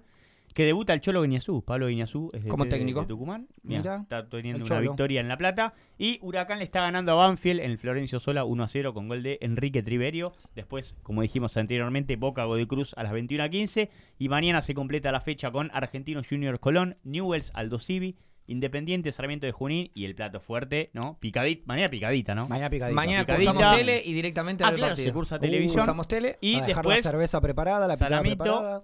picadita y a ver el partido. Que eso lo mira cualquier hincha, ¿no? No los de talleres. No, porque va a ser- No, pinta que va a ser un partidazo. Va a ser un partidazo. Lo último, Lo último, en la fecha de hoy, por ahora, todos los visitantes están ganando. Sí. No es para menos. Es verdad. La vuelta de los hinchas creo que está jugando bastante en contra, ¿no? creo que son más los equipos ganadores visitantes que, Es los- que los locales. Sí, y después, porque el fin de semana vuelve otra vez, otra fecha. Esta fecha Ya, entre semana. Con todo. Y escuché el domingo los dos partidos que hay, me parece los platos fuertes de Lo el último, fin dale. de semana. Domingo 18 horas, Huracán San Lorenzo. Uy, Clásico partidazo. ¿Llega, Terminás ¿llega con- Montero o no? Veremos. Veremos, para mí no. Terminás con los mates, porque es a las 18, con la- una facturita, algo. Vas otra vez a comprar otro salamito. Bueno, está llegando el verano, así que hay que cuidarse, pero Sí. no es el caso. Y después a las 20.15 del domingo tenés Vélez Boca en el José Amalfitani. Partidazo. Partidazo. Partidazo que- partidazo. Hay que ver. Porque Vélez también está ahí al acecho. Vélez ¿ah? está esperando ahí, perdió muchos puntos, pero bueno, está, está ahí esperando que se caiga Levantó River y mucho Talleres. su nivel Excelente. futbolístico en los últimos Sí. partidos. Vélez Muy es un equipo saca puntos, pero que pierde después esos puntos que necesitas Clave, para salir campeón. clave, tal Bueno, muchachos, pasó un programa más. Algo, Tremendo. algo, algo rápido de Wanda y Cardi, ¿qué pasó? No acá? pudimos decir nada, Un minuto, no re- resúmamelo. nada. ¿Cómo estuvo? Resúmamelo en un minuto. Lo último, lo último, lo último, ¿Qué pasó calentito. al final? Y la China hizo un descargo en su, en su Instagram con algunas historias, ¿Pero qué- qué defendiéndose de las críticas eh, ¿Hubo, desmesuradas. ¿Hubo reconciliación? Supuestamente, pero Wanda supuestamente dice que, que, no. lo que sí Ah, Wanda vi- dice que no. Wanda dice que no. ¿Cómo dice que Pero no? bueno, lo vamos a hablar. Vamos a ver cómo sigue esto y dentro de 15 días eh, la seguimos. Continuamos con sala de prensa y SPED. ¿Quiénes, Luego del quiénes se bloque, vienen? ¿Quiénes se vienen? Pero de la mano de Monty, querido Monty que está por ahí. Yo no de lo la vi mano del ¿vino zurdo. Montiel o no? No lo vi todavía, ¿eh? Yo no lo vi. De la mano del vimos, zurdo ¿eh? y de No, no. Fede. Hoy así no que... viene el Oh, número uno. No, no viene ¿Cómo que no viene Monty. Montiel? La pechó, No. dicen por ahí. No, Bueno, entonces. No. del- ah, está con el tema de Wanda y de. Está bien, está bien. Entonces. Ale- Alexis Icardi. Alexis- diga. Alexis- De la mano de Fede y del zurdo. Así que eh, nos vamos de la mano de Charlie. Chau, chau.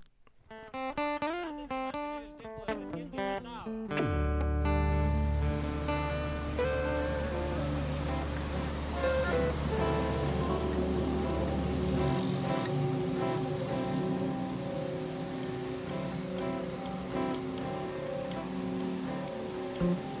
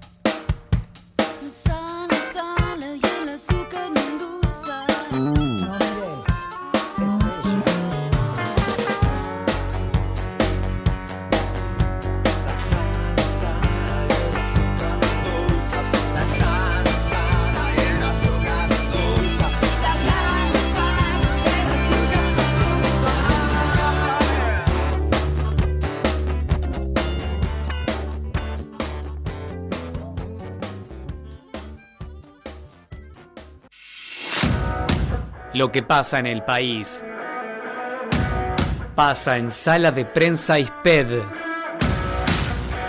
Sala de Prensa ISPED. Información que tenés que saber.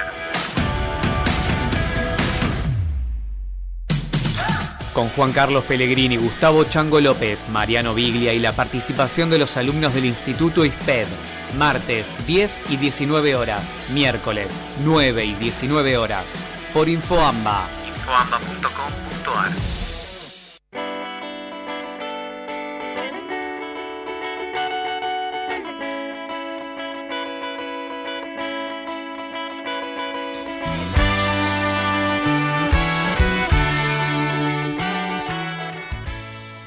noches, ¿cómo están? Sean todos y todas bienvenidos una vez más a la sala de prensa ISPED. Eh, Estamos en Radio Infoamba, mi nombre es Iván Orsevicki, el zurdo, o como quieran. Eh, a mi lado hoy, debutando en esta parte, en este rol, está Fede Cañete. Fede, ¿cómo estás? Bien, zurdo. Hola a toda la gente, buenas noches, a todos los oyentes del otro lado. Y bueno, acá estamos, solo. ¿Poniéndole el pecho a las balas? Nos dejaron solos. Eh. Un saludo ahí a, a Monty, que seguro. Qué linda pollera que tenía. Y No, está. No, no, no, está. digo, eh, mm, qué lindo eh, Está con el pito en la boca porque No, está dirigiendo señor, un partido. No, no está digas. dirigiendo. Está, él Ah, dijo que iba está a, estar, arbitrando. él iba a estar arbitrando, así que le mandamos un fuerte abrazo y espero que, que le vaya bien hoy. No, obvio, ojalá se tengan muchas polémicas y lo saquen a, a- a pata- a patadas. Así. Se así, lo traen tra- rápido por acá. Tranquilito, tranquilito. Bueno, son las 8 y, y 2 en toda la República Argentina. Tenemos un, un lindo programa, tenemos información, tenemos efemérides de la mano ahí de, de Lila, de la cordobesa, que nos va a contar un poco cómo está Córdoba. También, si nos quieren mandar un fernecito. Mal no estaría, ¿no? Eh, estaría, vendría, bueno, vendría. También tenemos la, la columna de, de Flor, que nos- Sí. nos, trae hoy un segmento hermoso, Hermoso, hermoso. cultural. recordando a un, uno de los grandes músicos de, Al- a los 70, ¿no? de nuestro país. A los 70 de Charlie, qué crack el Charlie. Y después, bueno, tenemos actualidad con Tenemos un poco de deportes. Deportes, ahí qué pasa de- con la Superliga Argentina, qué pasa con el ascenso, que ahí, eh, ojo con la fragata. Tenemos, tenemos bastante tela para cortar Eh, hoy. hay mucho, hay mucho contenido, hay boletín informativo también para que lo que no podamos nombrar acá no, no- no se lo olviden, no se lo lleven, no se, no, no, no les quede eh, sin saberlo. Del otro lado nos acompaña Martín Linares, comandando ahí la, la nave mágica. Como siempre. Eh, y bueno, eh, vamos a empezar a, a- a tratar de, de hablar con, con Lila para que nos cuente un poco de las novedades que tiene, de las efemérides, de qué es lo que pasó un día como hoy o en una semana como la que venimos transcurriendo en nuestro día. A ver si nos puede atender Lila.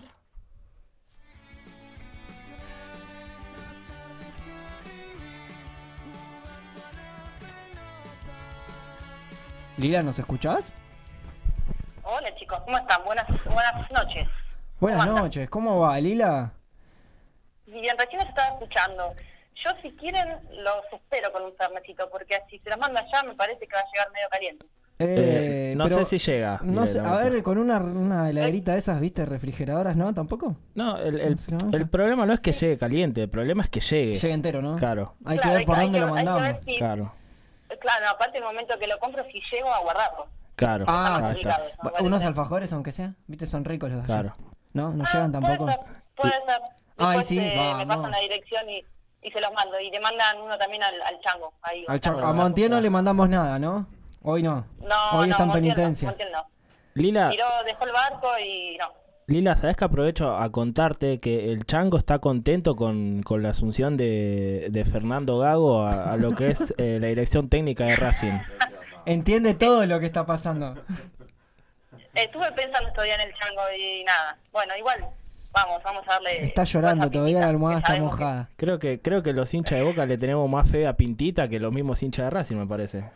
Ojo que yo le Ah, tengo más fe a. Palermo en, En en, Aldo que a en Racing. ¿eh? Ah, es un, es un, es un Olvídate, hierro muy caliente el que agarró. Y está, la academia viene medio floja, pero bueno, vamos. Vamos Bueno. a darle fuerza a Pintita que. Sí, sí, todo siempre, que les vaya bien a todos. Igual es un quilombo la cantidad de técnicos que entraron en este campeonato, se fueron, desfilaron. Eh, pero bueno, sí, no, vamos la a... verdad que. Lila, ¿querés pasar a, a, a qué es lo que pasó un día como hoy o una semana como la que estamos transcurriendo? Vamos, vamos. Dale. Bueno, tenemos cuatro noticias importantes. Vamos a comenzar con, A ver. bueno, uno, uno de los actores más emblemáticos de los últimos tiempos, eh, que nació en el año 1958 en el barrio newyorkino de Manhattan, Vigo Mortensen. Como saben, lleva filmadas más de 50 películas, entre ellas la reconocidísima saga El Señor de los Anillos. Eh, recordemos que Mortensen es de ascendencia danesa y pasó parte de su infancia en Buenos Aires, donde terminó haciéndose hincha de el ciclón. No sabemos cómo eligió el ciclón, pero bueno, ahí va. Si, se entera año- cómo le está yendo ahora, me parece que se cambia. ¿eh? Yo creo que sí, ¿eh? yo creo que deja, deja deja el barrio. ¿Cuál ¿Qué barrio? hacer- ¿no? ¿Cuál será? Cla- cla- Claro, claro. Después vamos al 20 de octubre del año 1976, donde Diego Armando Maradona debutaba con tan solo 15 años en la primera división de Argentino Junior, en lo que fue derrota ante Talleres de Córdoba por 1 a 0. El técnico de ese momento, Juan Carlos Montes, ordenó el ingreso de Maradona en reemplazo de Rubén Giacobetti al comenzar el segundo tiempo. Ya más cerca del tiempo, en Pará, Lila, un, un 2004, comentario solamente para agregar. El técnico le dijo, entré y mete un caño, pibe. Maradona a los tres minutos le respondió con un caño. me parece Maradona que, hizo que todo lo bien que la orden. Una locura. hay, hay unos videitos dando vueltas, Sí, hay, y la verdad que... eh, pero bueno, Qué locura digamos, la de un pibito recién debutando ya tirando caño. El Diego, el Diego. a lo- y a, a los 15 años, aparte, en la primera. Eh, Eh, vale. Bueno, Una nada más locura. acordar. Eh, sigamos. En el año 2004, de, a partir de, digamos, del año 2004, el 20 de octubre se celebra el Día Internacional del Chef. También en. Argentina, el Día del Pediatra, por la Fundación de Sociedad Argentina a partir del año 1911. Y para cerrar esta, este segmento un día como hoy, en el año 2010, Mariano Ferreira, militante del Partido Obrero, fue asesinado por una patrulla vinculada a la Unión Ferroviaria en una protesta contra la terciarización de, trabajador- de trabajadores del ferrocarril Roca, en el barrio de Barraca. Lo asesinaron un tiro en el pecho, eh, nada, un joven de 23 años nada más. Una este, locura. Pero bueno, Una locura. Además, una reclamando locura. para lo que me concierne a mí, o a mí me parece algo justo, que los efectivizan los Sí. pobres terciarizados de los trenes. Que en realidad, es- lamentablemente, es algo que sigue pasando porque siguen habiendo empleados terciarizados hace muchos años que se merecen ser efectivos de algún, en algún momento, ¿no? Y después tenés gente que lucha por... Bueno, nada, vamos a entrar en conflicto. Ahí está, ahí está. Este, Bueno, igual Monty no está, así que no, no sé cuánto, cuál- cuál- cuánto será el conflicto. Igual con vos después tenemos un tema para debatir bastante polémico. Que ya te vamos a Sí, estar, sí, ya te vamos a estar espiando, eh, digo esperando. Eh, No, ¿cómo espiando? no, espiando, No. digo, no, un falso, fue ahí un- Ah, No, no, no, no la- quiero ser, la- no quiero ser. La gran M&M, ¿no? No, no quiero ser él, no, no, no. Está bien.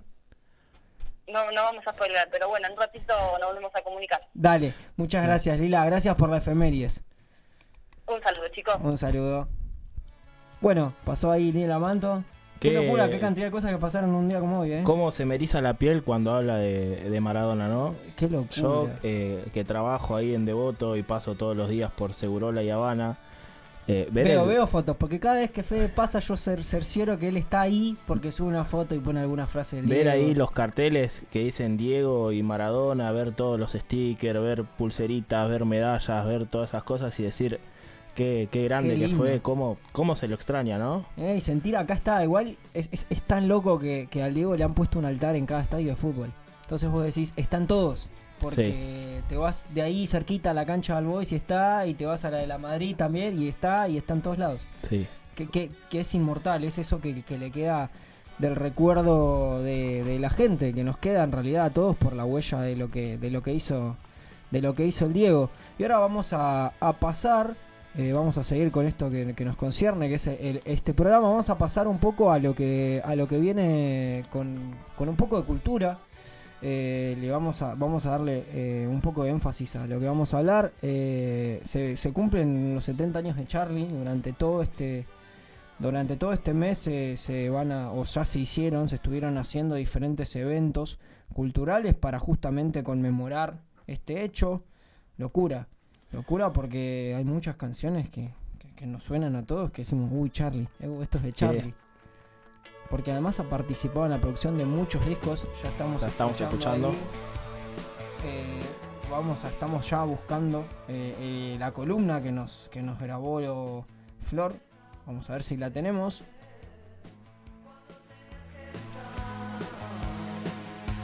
Temazo, temazo el que suena. Incluso Charlie ha participado en un montón de canciones o de discos de diferentes artistas. Entonces él no solamente está en lo que en lo que vos escuchás de sus canciones, sino que figura también en varias canciones de diferentes artistas a lo largo de la historia, además de pasar por su, carrera solista, como también eh, por su carrera en diferentes bandas. Ahí tenemos el audio de Flor Rodríguez, que nos cuenta directamente lo que estuvo pasando en el CCK en estos días y lo que va a pasar también en los días que van a seguir.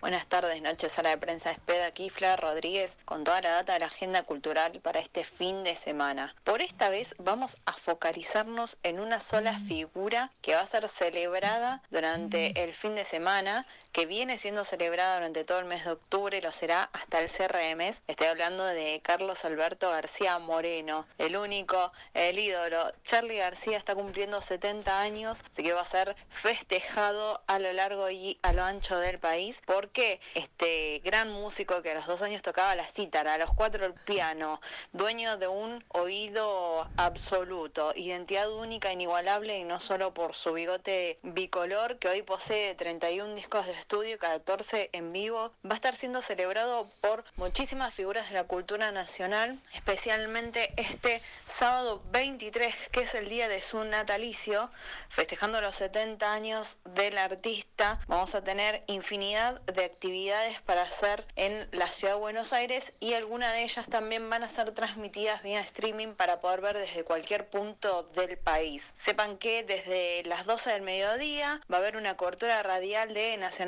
Rock transmitiendo todos los shows que se van a desarrollar en el Centro Cultural Kirchner. A las 14 horas inician los conciertos en el Auditorio Nacional donde la Orquesta de Cámara va a abordar la obra de Charlie en cuatro etapas de su trayectoria, afectando Sui Generis, Cerú Girán y toda su etapa solista. A las 16 horas será el momento de los intérpretes de jazz, tango y folclore que van a subirse al escenario. Entre ellos va a estar presentándose Nico Sorín. A las 18 horas, una banda estable conformada por el Zorrito Bon Quintiero en teclados, Fernando Zamalía en batería, María Eva Albistur en bajo y Fernando Kabuskaki en guitarras. Van a recorrer todas las épocas con la participación en voz de muchos otros artistas como por ejemplo David Lebón, Rosario Ortega, María Rosa Iorio, Nahuel Penici, Alejandro Medina. Todo esto que les estoy diciendo va a ser llevado a cabo en el Auditorio Nacional del Centro Cultural Kirchner. A las 19.30 va a volver esta misma banda estable para compartir junto a otra tanda de voces como por ejemplo Julieta Venegas, Richard Coleman, Benito Cerati, Brenda Snicker, Mavi Díaz, Emanuel Jorviler, Leo García, Celeste Carballo, Sara Ever, Joaquín Leviston, Hilda Lizarazu y Fernando Ruiz Díaz, entre otros. Después, toda la celebración va a pasar a la cúpula del CCK, ya que a las 19, a las 19.40, a las 20.20 y a las 21 horas se va a ofrecer Trip, una experiencia sobre Charlie García. Es una unión de música y fotografía de la mano de Nora Lezano en fotos, Lidia Borda, cantante, y Daniel Gottfried como pianista y arreglador. También a las 15 y a las 17 horas va a haber conversatorios en el Salón de Honor. Se va a estar llamando estos conversatorios Nuestras Vidas García. A las 15 horas va a participar Lisa Dicioni, que es investigadora en músicas populares, Victoria Gandini, que es pianista, cantautora y gestora cultural, y Diego Mordey, que es profesor. A las 17 por su parte van a participar Karin Idelson, que es fotógrafa y cineasta, Sergio Pujol, historiador y ensayista, y Martín Rodríguez, que es periodista y poeta. Así es, Charlie cumple 70 años, todas las actividades son gratuitas para los conciertos del Auditorio Nacional. La entrega de entradas va a ser presencial y se podrán retirar una por persona en el CCK a partir de hoy, 20 de octubre.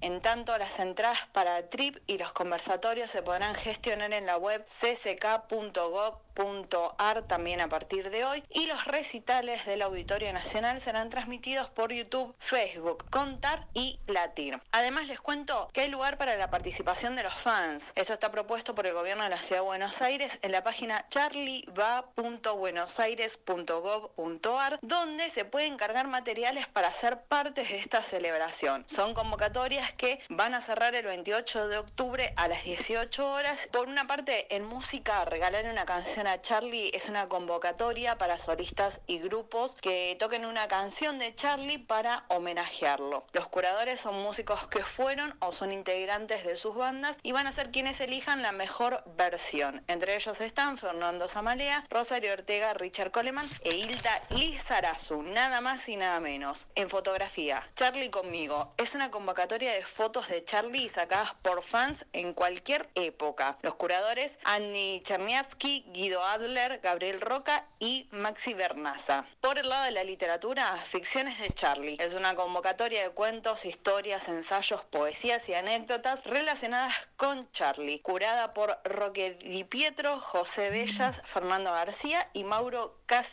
También tenemos eh, la sección de artes plásticas llamada Imágenes del Rock, que es una convocatoria de dibujos y pinturas inspiradas en la figura de Charlie y o en sus canciones. Está curada por Flor Hanna Siliberti y Lucas Marti. Los festejos fueron durante todo el mes. Van a seguir, como les dije, estas últimas convocatorias cierran el 28 de este mes. Pueden subir el material en charlieva.buenosaires.gov.ar. Vienen estos festejos ya desde hace unos fines de semana, mucho para hacer para celebrar a Charlie García en nuestra agenda cultural. Flor Rodríguez se despide de este modo dejándoles muchos datitos para que puedan disfrutar el fin de semana y nos volvemos a encontrar en el próximo Sala de Prensa.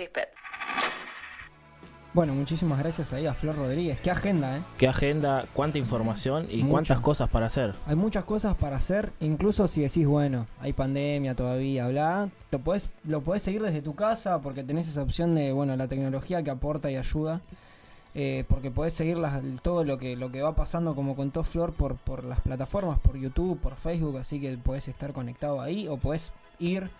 Hoy incluso escuchaba en la radio por la mañana que había muchísima gente haciendo cola para poder ingresar el fin de semana a apreciar estos distintos recitales ahí en, en CCK. Y pasa que es un, es un ícono de lo que es la música argentina y, Y es si no es como el padre del rock, y es estamos como, ahí, ¿eh? y es como dice Lila, ¿no? El único ser humano que se tiró de un balcón y sobrevive.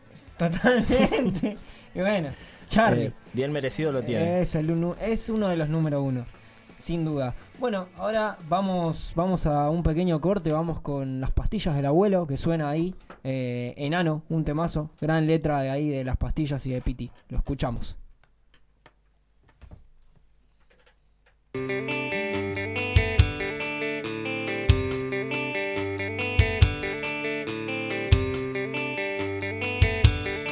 no se quema con basura.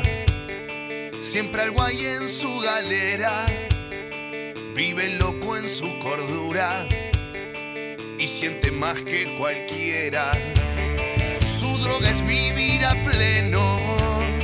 Se pica con humildad. Fuma consejos ajenos y aspira sinceridad. La vida lo educó a los bastonazos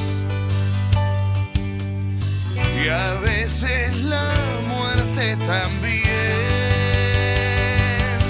Tuvo como profesor a un diablo bien pirata que le enseñó que la vida no siempre es ganar. Él lo aprendió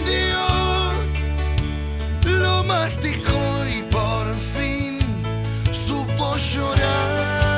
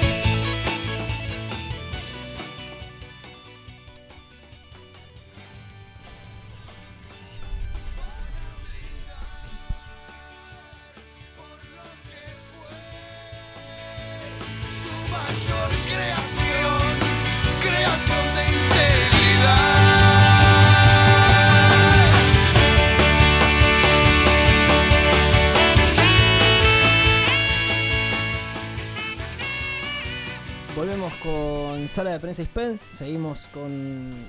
¿Con qué seguimos? ¿Vamos con la columna? Vamos con la columna, Vamos con la columna ecológica. Vamos a hablar un poquito de eh, un acuerdo que firmó el presidente Alberto Fernández para que a partir del 2040 todos los automóviles de la República Argentina, o la mayoría, sean eléctricos. Y dejemos de afectar la capa de ozono con todos los que tenemos. Para el 2040 me dijiste. Aproximadamente. No sabemos sí. qué va a pasar el año que viene. No sabemos qué va a pasar después del 14 de noviembre, que ya estamos firmando los acuerdos para el 2040. Es una locura. A ver, eh, en lo que es ecología, todo las- lo que son diferentes entes, eh, entes eh, tanto gubernamentales como no, en todo el mundo, asociaciones civiles, ONGs, Greenpeace o lo que vos quieras, están pidiendo que se empiecen a tomar estas medidas con estos convenios con firma de presidentes para que no sea tanto el impacto en ese momento, porque Sí. por lo que por lo que los estudios prevén, eh, básicamente todo ese, ese, ese tiempo que vos decías, no, le va a pasar a mi tatarabuelo, tatara, Claro. se redujo mucho. Claro, era como cuando eras chico y decía, no, para el año 2000 los autos van a volar. Claro, una cosa así. Incluso eh, yo, yo te digo que ya el agua, o sea, el servicio de agua, tiene, tiene valor. O sea, el que tiene agua ya tiene poder y eso ya te indica mucho. Incluso Argentina, eh, no, sé, no sé si decir lamentablemente o por suerte, porque me parece que es, malo que lo tengamos, pero tenemos eh, grandes reservas de agua mundial, tenemos los glaciares, eh, que muchos países no lo tienen, y me parece que está buenísimo porque teóricamente no te vas a quedar sin agua, pero esto es Argentina y si eh, depende del gobierno que esté en ese momento o las bases militares que tengamos en ese momento, Bueno, eh, pueden llegar a ser de, eso, de esos países y no nuestras que son de acá, digo. Bueno, co- con, respecto a lo que vos decías, ¿no? De, de que de acá al año 2040 los autos eh, pasen a ser todos eléctricos. El otro día veía un gráfico en el que mostraban que de acá a 10 años, si se seguía contaminando todo lo que es el ambiente, eh, la subida del nivel del mar en Argentina iba a hacer desaparecer prácticamente todo lo que es Puerto Madero. Qué locura. Y vos decís, ¿Te imaginás un, un Buenos Aires sin Puerto Madero? Que sea todo agua. Pasó en algún momento, ¿eh? O sea, no era agua, sino que era barrial, era, era, era, era lío, era- no, no- no es lo que es ahora. Pero sería raro, o sea, ya, ya es como que te acostumbraste. Y además tampoco estaría bueno. A ver, lamentablemente cuando se hizo Puerto Madero se, invadió parte de naturaleza que en realidad debería estar, ¿no? Claro, sí, eso es. pero, a ver, para mí, o sea, es medio metafórico, pero la, la- la Tierra misma está buscando recuperar lo que el ser humano le sacó. Y ahí es como que si la Tierra vuelve a, a ocupar lo que era Puerto Madero, me parece que es como el, el- el karma, entre Claro. comillas. Te cuento un poquito más de, de esto con, con lo que habíamos salido al tema.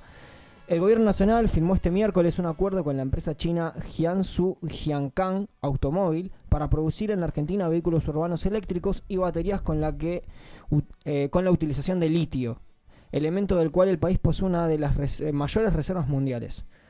De esta forma, Argentina podrá industrializar el litio, que posee en una de las reservas de mayor extensión a nivel mundial. Se destacó en el comunicado donde se resaltó que con este acuerdo Argentina busca convertirse en el líder regional en producción de vehículos eléctricos.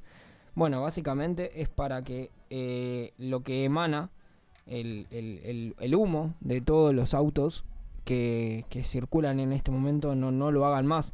Y además estos autos funcionan con, con- con la mayoría con, con nafta y obviamente la extracción tampoco la hace bien a la tierra, pero también es como que entras en un... Pero ¿qué haces? Dejas de sacar en vaca muerta, con todo lo que produciste para vaca muerta, por ejemplo, Claro. y lo que seguís produciendo. Es como medio contradictorio porque si vos eliminás, entre comillas, ese, ese, ese producto, o sea, ese, ese lugar donde la gente come gracias a ese lugar, ¿cómo haces para que siga comiendo? O sea, le estás sacando su fuente de trabajo, pero también es, estás dañando a la tierra. Es como todo un círculo vicioso que, Claro, ¿cómo sí. lo resolvés, no? Igual ya hay, eh, acá en Argentina, yo por lo menos he visto algunas motos eléctricas. Sí, hay. Y son espectaculares. Las hay. Incluso no tienen patente. Si vos las vas a buscar, es como. Y si hay que hacerle una multa, ¿a quién se la haces?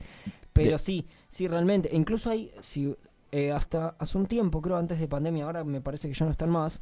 Había monopatines eléctricos que vos podías retirar en las zonas paquetas o, o chetas, de más de nuestra índole. Sí. En, en la parte de, de capital. Sí, yo cruzo mucho de esa gente que anda en monopatín y me dan ganas de pedirle prestado uno para hacer mi Venite, trabajo. venite acá a Claro. caseros, al Pero, Derqui, a eh, andar en eso, a ver si podés, ¿no? Pero a lo que iba, eh, no emite ningún tipo de sonido la moto eléctrica. No, O sea, incluso eso tenés que verla venir porque uno, por lo general, cuando va a cruzar la calle, se guía también por el sonido del auto, de la Sí, moto, del bueno. Ahora, cuidado. Cuidado, Cuidado, porque- por favor. Y una cosa que tiene de bueno esto, o sea, que es para, para mí para destacar, es se recarga con, con 220. O sea, lo enchufás a 220 a un toma común y podés recargarlo. Como si ¿Y cómo un podés teléfono. generar esa energía? Sí, obviamente, es un gasto que, que, te puede llegar a pesar o que le, va, va- le puede llegar a pesar al Estado si en algún momento lo quiere poner o a las cadenas, a las empresas de energía con paneles solares. Pero realmente es ese gasto una vez y ya está. No es que tenés que volver a gastar todos los meses en... Sí, ponele que en un mantenimiento. Pero Claro. basta de boletas de luz y basta de generar este todo este malestar al que le hacemos a la, a la tierra. Eh, así que bueno, ahí pasó, pasó esta columna eh, de, de ecológica del medio ambiente, de, de que hagamos conciencia básicamente para que, para que la tierra dure más tiempo, para que los hijos de nuestros hijos o nuestros hijos los vivan hijos de una, hijos. de, una, de una forma mejor. Sí, ojalá, ojalá se pueda concientizar todo y no solo sea pasar a los autos eléctricos, sino también, bueno, el tema de, de- de- Hay un montón de cosas que se pueden mejorar. claro, el tema del, del reciclaje, de Totalmente. saber separar la basura. Bueno, eh, eso es algo que, que- que realmente que creo que los padres, que, que en este caso del grupo somos nosotros, Claro. tenemos que empezar a concientizar a nuestros hijos desde muy chicos, como los tenemos los dos, para que justamente siga esa cadena y que todo el mundo recicle. Papelito que tenés, no lo tires a la basura, Claro. tiralo en un tacho, guardátelo y tiralo en tu casa. Fíjate si podés separar los plásticos, lo que ya nos, nos enseñaron a nosotros que ya lo tenemos inculcado, los plásticos, los vidrios. A mí me costó, pero eh, pero lo hice.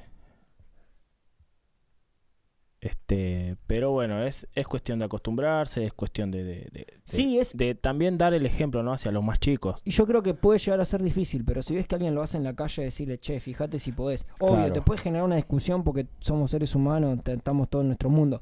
Pero me parece que es por ahí. Si podemos llegar a esa- acercarnos a la gente y decirle, che, fíjate que no está bueno. Mismo el otro día, el, el lunes, el día de la, de la marcha, eh, la mayoría de la gente era comprar una latita de cerveza, terminar y tirarla.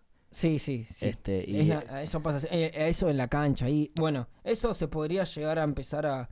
No sé si multar sería una locura, porque hay mucha gente y a quien lo haces, ¿no? Pero digo, buscar la vuelta.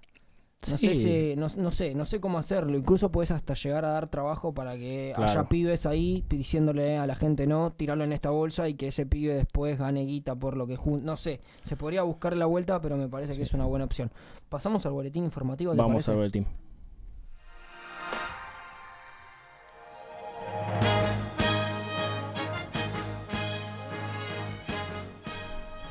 Son las 20.32 horas en toda la República Argentina. Hacen 19 grados. Hay una humedad de 73%. Ara San Juan. Macri no se presentó a su indagatoria y la querella pide su detención. Quita de barbijos en Capital Federal. El jefe de gobierno porteño, Horacio Rodríguez Larreta, promueve dejar de usar el tapabocas en espacios públicos. El gobierno congeló los precios de 1.432 productos ante la falta de acuerdo con las empresas. La Fundación Garraham promueve el debate para que se comience a vacunar a niños de, de entre 3 a 11 años, debido a la quita de tapabocas en colegios, que esto puede hacer que los casos vuelvan a subir como ya lo hicieron en su momento. Boca recibe a Godoy Cruz. El Ceneice juega esta noche a las 21.15 para asegurarse el tercer puesto. 20.33 en toda la República Argentina, hacen 19 grados en caseros eh, y la humedad es del 73%.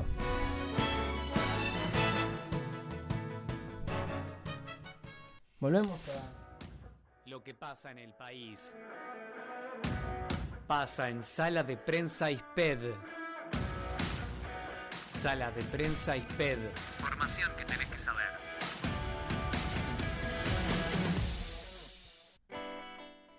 Volvemos a sala de prensa ISPED. Ha pasado el boletín informativo. ¿Cuánta información?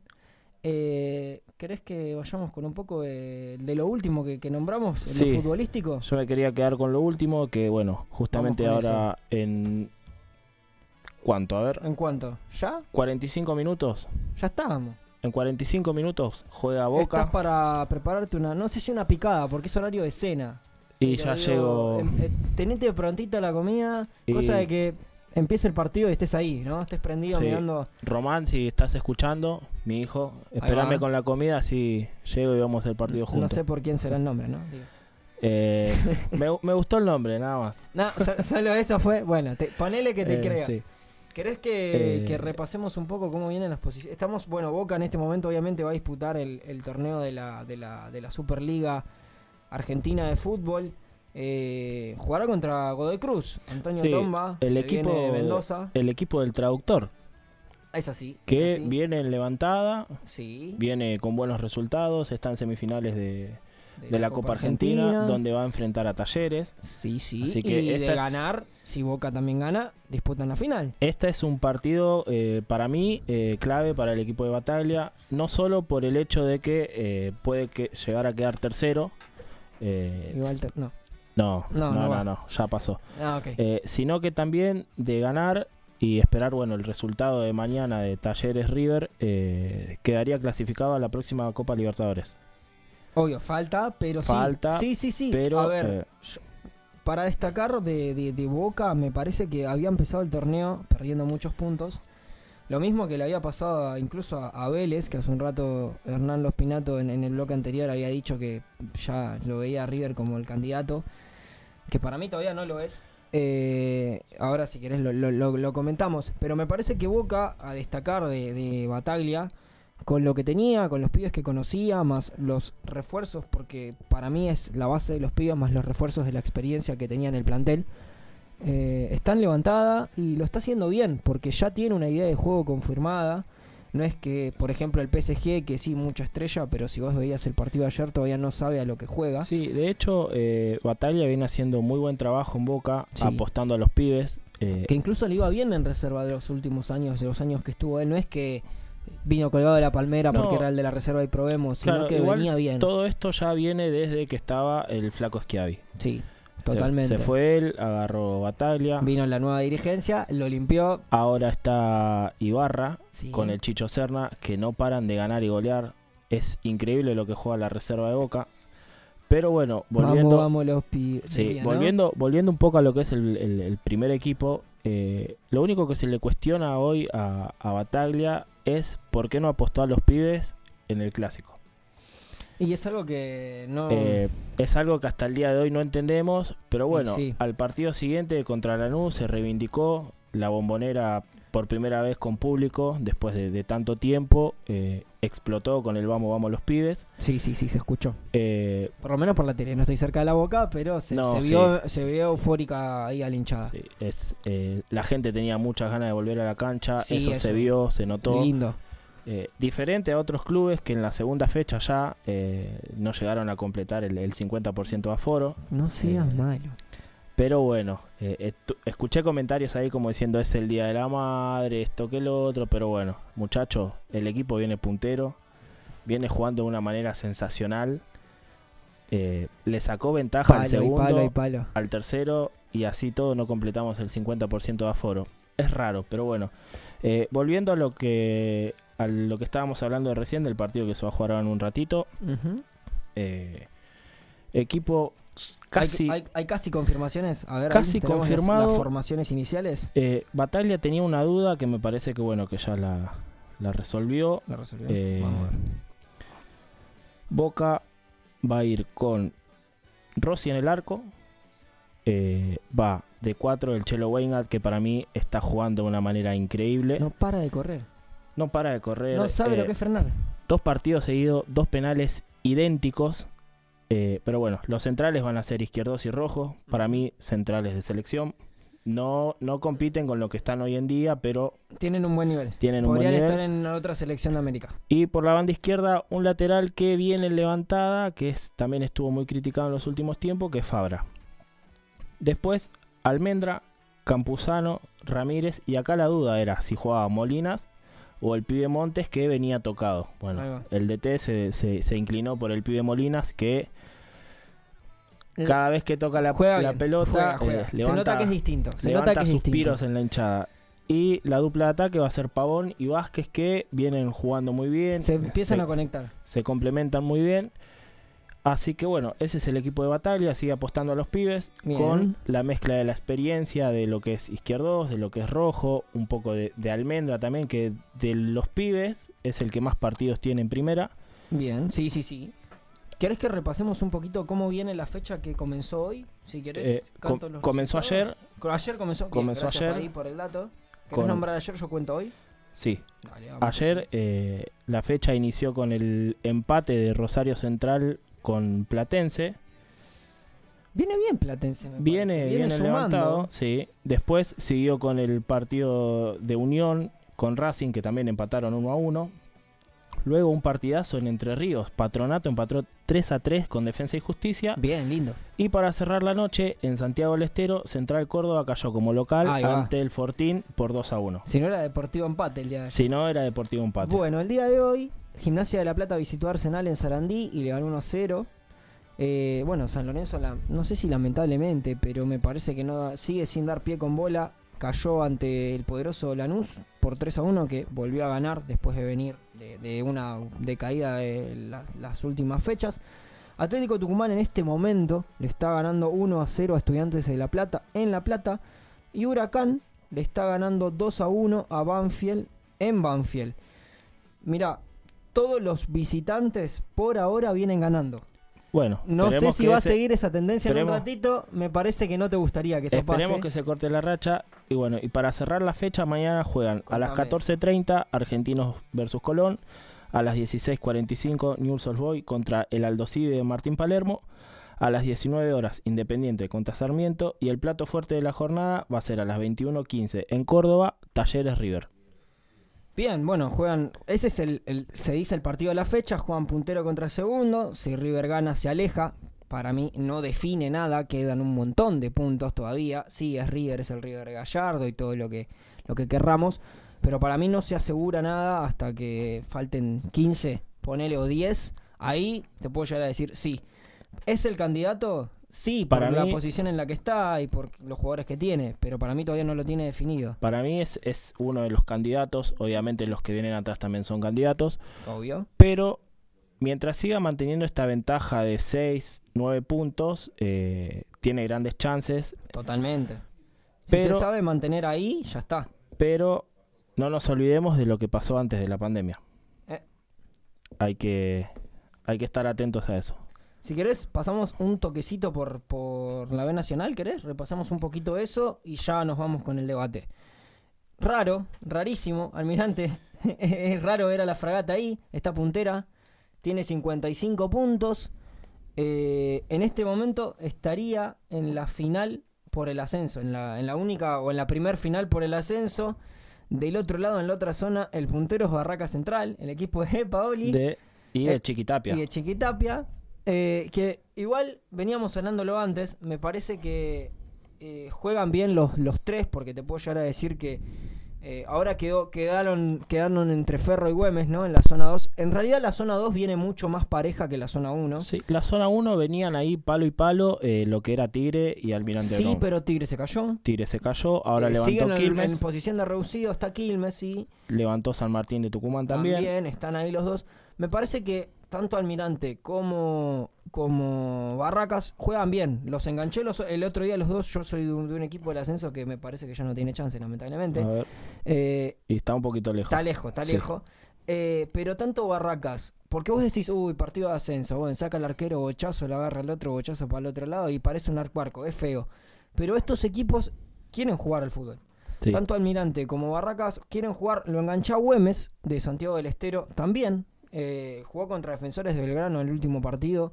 A pesar de que Defensores le ganó en, el último, en la última jugada, eh, mereció un poco más Güemes, me parece. Pero también tiene idea de juego, va, sabe lo que, lo que quiere. Sí, Obviamente el, el- el plantel de, de Güemes eh, no, no es tan comparable con el de Barracas o el de Almirante, pero tiene lo suyo. Para mí va a estar apasionante esto. Porque Si se mantiene así, para mí va a ser un, un digno partido de ver. Si, ese, si se llega a dar esa final, eh, ojo. Sí. Y ojo, ojo con esos hinchas que dicen yo no me quiero morir sin ver Almirante en Yo no lo quiero Eh. quemar. Porque mi sobrino es de Almirante y juega en Almirante. O sea, me gustaría que ascienda. Pero raro. lo- eh, Veremos. eh, veremos. Y ojo con Ferro. Ojo con Ferro porque está ahí. O sea, en este momento está solamente a tres puntos de Barracas. O sea, todo puede pasar. Todo puede pasar en el ascenso. Vamos a escuchar un temita. Vamos a escuchar a, a la vela puerca.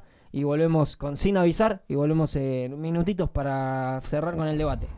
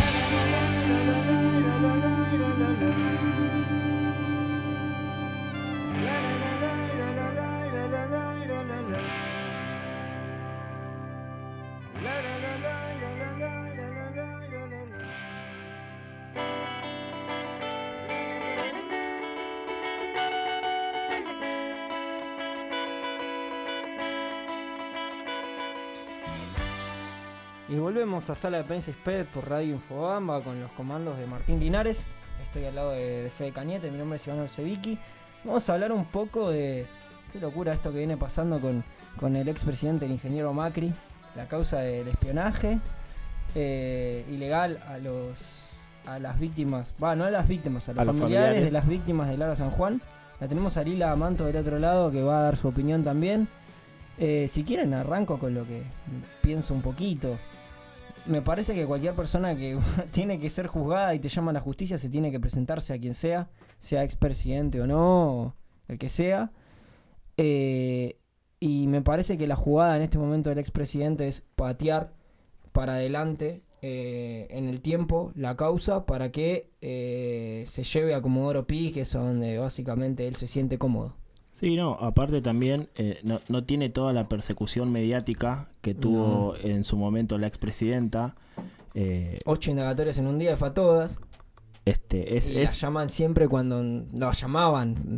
Aniversario de la muerte de Néstor, cumpleaños de. Eh, es, es un poco eso, ¿no? Es criticaron siempre a que Cristina esto, Cristina lo otro. Ella siempre se presentó, nunca tuvo una queja y hasta el día de hoy jamás le encontraron nada. No. Él se tiene que presentar a declarar y dice mediante un escrito, no, no me presento, quiero que me cambien el fiscal. El juez, el juez. El, el juez, perdón. No hay problema. Este, entonces, si... Si tenés algo que ocultar, no vas. Si no, Claro. yo me presento. Claro. Digo, ¿no? Me parece. Pero bueno, a ver, vos Lila. Lila, ¿qué opinás? Bueno, eh, como bien decían ustedes, eh, es, es patético, eh, siendo que siempre se jactaron de nada de, de ser eh, blan- blancos, de, de- de ir contra la justicia, de, meter presa a la gente que, que corresponde. Eh, recordemos que fue un hecho trágico, que ahora el próximo 15 de noviembre se cumplen cuatro años, eh, donde se perdieron la vida de 44 personas. Eh, nada, y no es la primera vez que falta, porque el pasado 5 de octubre era la, la primera estación que, que tenía Macri, Y en la cual clases. tampoco se presentó. Eh, en ese momento la, la encargada de, no- de notificar su ausencia fue Patricia Bullrich, Que no eh, tiene nada que en su momento que en su momento escribió una carta diciendo que como estaba en Estados Unidos se, se iba a ausentar del país hasta fin de mes. Volvió, tampoco se presentó. Eh, ahora en las últimas horas el juez Baba eh, volvió a, a pedir que se presente el próximo 28 de octubre. Eh, y el juez, el, el abogado de Macri salió a decir que se va a presentar, eh, que vaya a la audiencia y se va a celebrar la indagatoria. La verdad que no. Nada, como decían bien ustedes, si esto fuera al revés, si, si esto hubiera sucedido Bueno, durante la presidencia de Cristina, sería un escándalo. me acuerdo de, de un día bien tempranito, eh, varios móviles de todos los canales de televisión, yendo a buscar a Vudú, saliendo en pijama, porque tenía que declarar. Y se iba a presentar, pero igual lo fueron a buscar para custodiarle que se quedara tranquilo, bien arropado, de que lo iban a cuidar hasta, hasta los tribunales. Me, me- o sea, me, me parece que si fue así del otro lado, ¿por qué no de este? Si básicamente se está buscando lo mismo, que esclarezcan algo que pasó cuando ellos eran, cuando ellos estaban en el poder. Eh, hoy a, eh, a la tarde en la radio, para sumar, eh, en otra radio, escuché al gobernador de la provincia, Axel Kicillof, diciendo una realidad, que él eh, sa- sabía y por eso presentó los documentos de que en su provincia de Buenos Aires, en la que ahora es, gobernador, no su, su provincia, pero la que gobierna, eh, habían bases de espionaje. Y él mismo decía, los espías y el espionaje no está para, para espiar a eh, funcionarios del gobierno o a, en este caso, víctimas de una, de una desgracia atroz. Eh, así que nada, o sea, yo- en mi opinión yo comparto con, con lo que, con lo que decía el gobernador en este caso y también afirmaba de que eh, esto mismo, que si los medios eh, no, no jugaran para lo que juegan, eh, tendrían que estar haciendo exactamente lo mismo, es decir, si fuesen eh, imparciales, deberían estar haciendo lo mismo, presionando para que una persona con siendo expresidente se presente a, a básicamente hacer lo que el- a, a lo que todo ciudadano debe hacer cuando la justicia lo llama.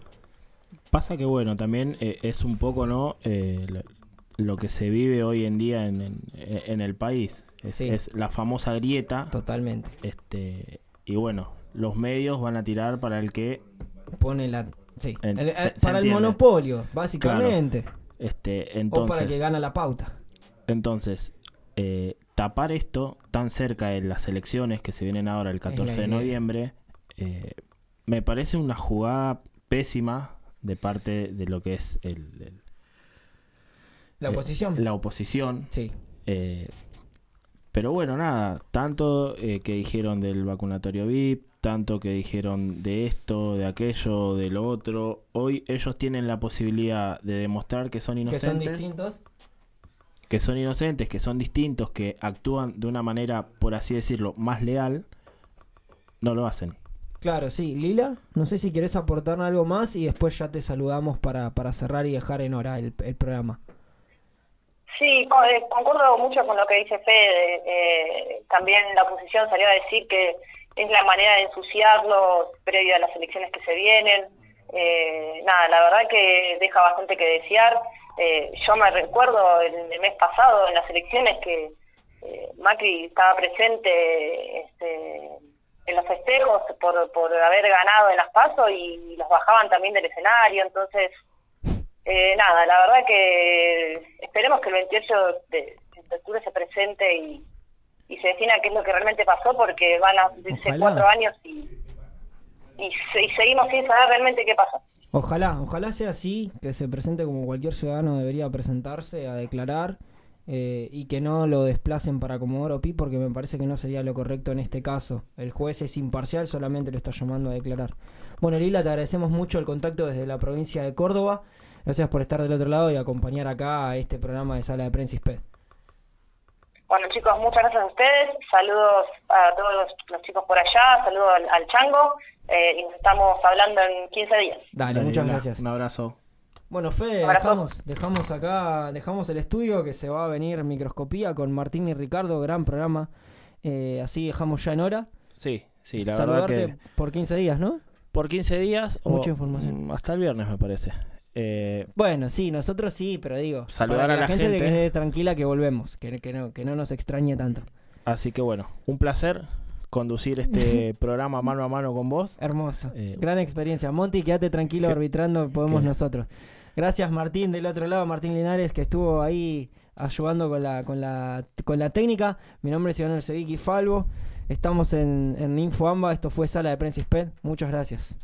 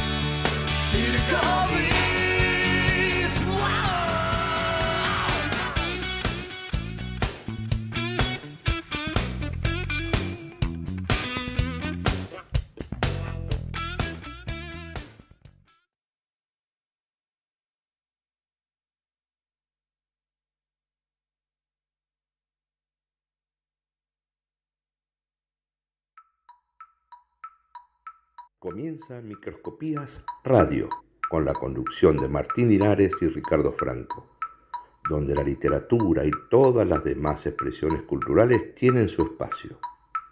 Sean bienvenidos. Hoy, hoy, hoy, mira que ya bola, la bola que rebota en la cabeza de ese niño. ¿Quién es ese niño? Ese niño es mi vecino.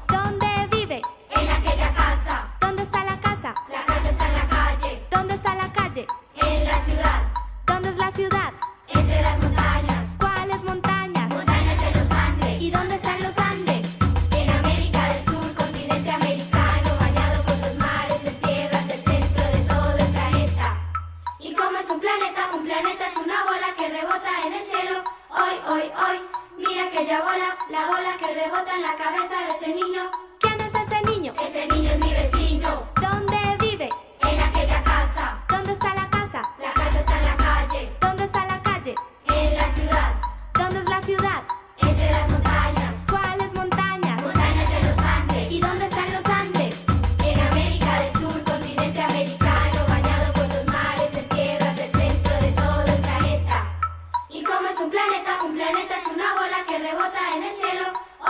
Hoy, mira aquella bola, la bola que rebota en la cabeza de ese niño.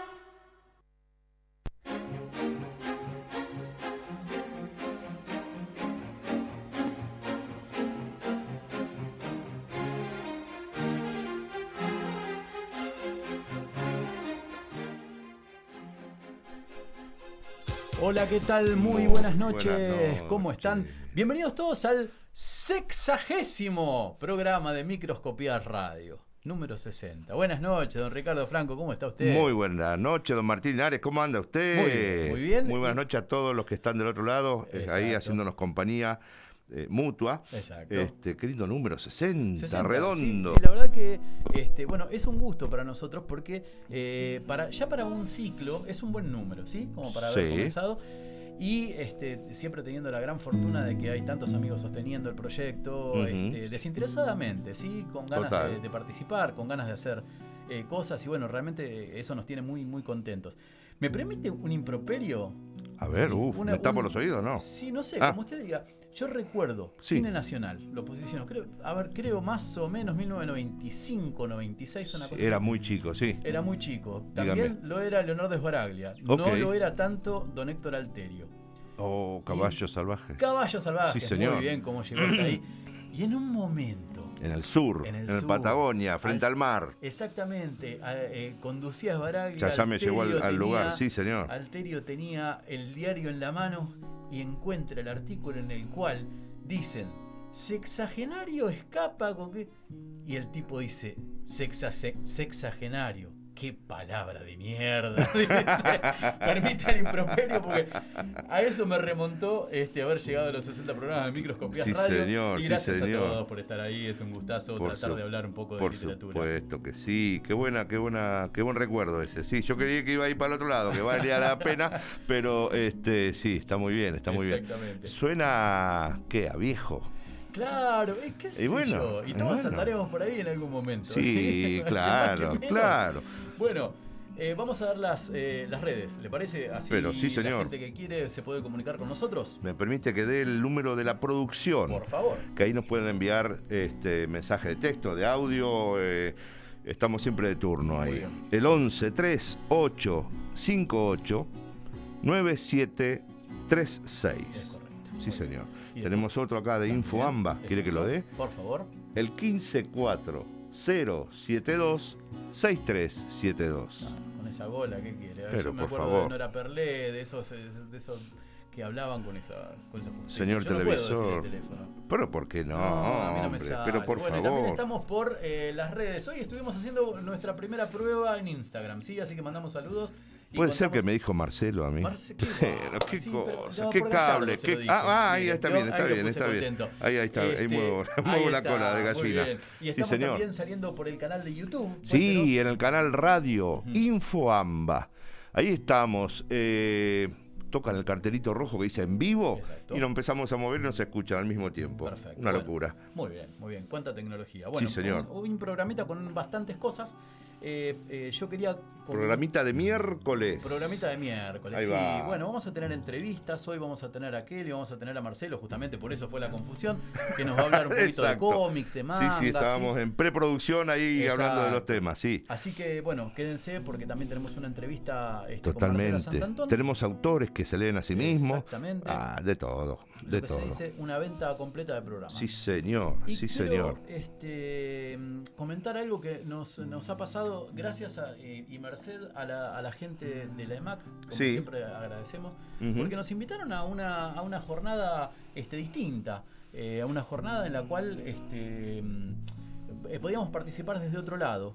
Hemos comentado un poquito en los programas anteriores, pero Sí. nos tocó susurrar. Ah, qué linda experiencia. Martín. Sí, muy lindo. Yo lo he visto con su chambergo paseándose, porque eh, hay que decirlo, el tipo andaba de chambergo, ¿sí? Este, y bueno, eh, contando poesía. ¿Qué, qué- cómo la vio la experiencia? ¿Cómo- Me gustó mucho. Eh, ¿Se acuerda que eh, en lo previo estábamos hablando si alguna vez no había sucedido? Exacto. Y no, la verdad que no nos había sucedido. Yo había sido susurrado, pero no, no había susurrado a otras personas. Muy linda experiencia para mí. Este, usted también lo pasó muy bien. Recorrimos un poco la plaza de acá de- del centro de, de 3 de febrero de Caseros. Y también por el playón dimos las vueltas.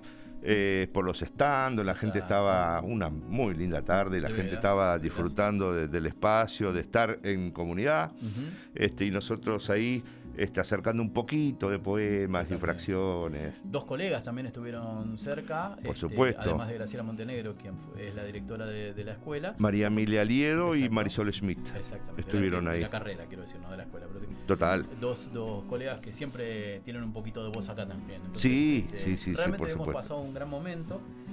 Y No lo habíamos eh, conversado previamente, pero si me permite quiero, quiero comentar algo que tuvo que ver con, eh, con el evento en sí. Ajá. Eh, y con algo que nos deja... este, Cuénteme. a veces el- el- los, los- los vínculos este, suceden de formas inesperadas, ¿no? En este caso, eh, el, el- el susurrajo, el susurraje, el susurrado, no sé cómo se le dirá, este, se hacía a través de un, un tubo de cartón, ¿sí? Sí. Que- en el cual uno depositaba la poesía para que el otro la recibiera. tengo alguna foto, ahora muestro. Bien, vamos todavía. Y mm, usted sabe que me sucedió, bueno, ya lo hemos comentado un poquito, me Sí. sucedió algo que mm, inesperado, que fue que una de las personas a, a las cuales eh, me acerqué, que estaba justamente en un puesto, Sí. eh, bueno, justo no va que coincide que la poesía que Ah, tenía en la mano tenía que ver con Alfonsina Storni y con Tú me quieres blanca, tú me quieres nívea, una poesía que habla del, del- del rol de la mujer tan, tan digamos, cercenado, ¿no? Y mm, entonces me tocó este, comentarle un poquito, susurrarle y eh, eh, vi una expresión este, de, de angustia en, en la mujer a quien me tocó leerle. Y bueno, inmediatamente estaba la gente este, de, de- de Cruz Roja y la gente de diversidad de género que estaba trabajando con nosotros, la señorita Yelén, que fue muy atenta con nosotros. Este, Compartieron el recorrido nuestro, ¿no? Brindaron información, a la- a- a- se acercaban a la gente. Muy, muy lindo este, bueno, compartir el este- espacio con ellos. Y en este caso en particular eh, se quedaron dándoles un, no sé, una palabra de aliento o eh, alguna idea de cómo hacer para denunciar las, atrocidades que suceden a través de la violencia de género. Así que no queremos dejarlo pasar porque es una cuestión que está muy imbuida en la sociedad, de la que a veces no se habla. Este, pero bueno, si la literatura funciona, aunque sea este, esporádicamente como vínculo, como para poder este, acceder a estas cosas, bueno, los canales están, ahora por lo menos el número 144 de ayuda a las víctimas o de alguien que sepa este, sobre una situación así, este, bueno, es bueno recordarlo siempre bajo todos los canales que se puedan, ¿verdad? Si me permite experiencias similares y que uno va intercambiando con, con- con así con, con otras personas, eh, un- una reflexión, una frase que me dijo Kelly en un momento que, que estábamos hablando acerca de estos temas, y decía que la cosa es de uno a uno. Exacto. Y yo me acuerdo cuando usted me contó la, la- la experiencia que le había sucedido y también lo había conmovido a usted. Y, y- y eso es eh, lo valioso de la palabra, del decir, del sacar. Este, sin duda a esa mujer eh, le tocó alguna fibra íntima, una situación que quién sabe cómo será, este, pero bueno, llegó la palabra en su momento y, y pudo, este, no sé, abrir un Totalmente. poquito el panorama y quizás le llegó información y quizás hoy cambió Ojalá, este, su, su ojalá perspectiva. Haya sido así. Hay mucha mucha gente que nos ha abierto muchísimo la cabeza este, y no puedo dejar de nombrar a Perlongue y a MB y al MBL entre esta gente que nos ha hecho abrir la cabeza sobre- desde la literatura de cómo se contempla con otras miradas, ¿no? Totalmente. Así que bueno, Eh, bueno. Vamos a la música, ¿le parece? Empezamos a entrar un poquito en clima. Qué ¿De qué vamos a hablar hoy? Usted no me contó. No, hasta ahora no, hasta No ahora usted no preguntó nada, Claro. empezó a contar sus experiencias, pero bueno, bueno, bueno, me parece bien. Es mi terapia. Y, y de alguna manera eh, es eh, una costumbre y estamos esperando, ¿no? Es- Este momento de enfrentar los micrófonos y, y ponernos a, a charlotear un poquito con la gente. Exactamente.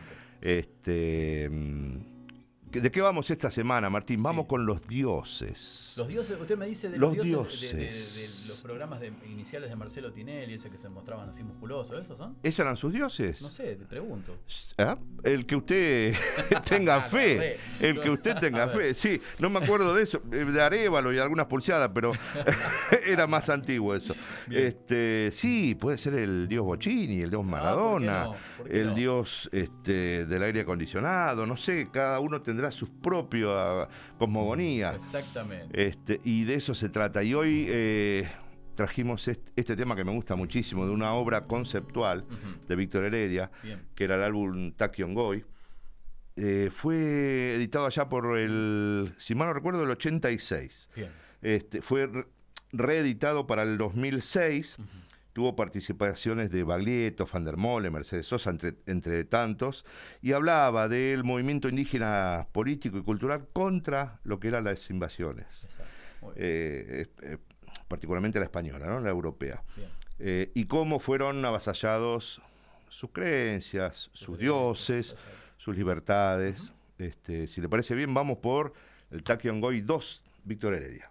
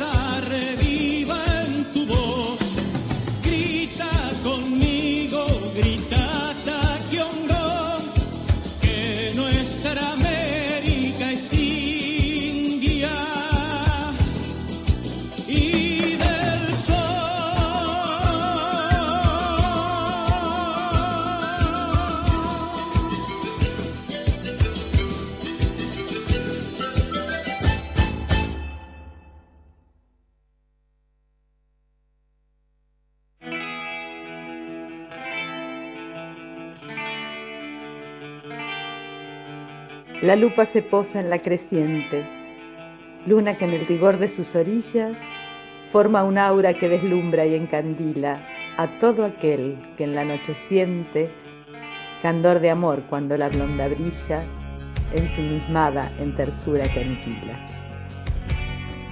Lupa creciente en microscopías radio.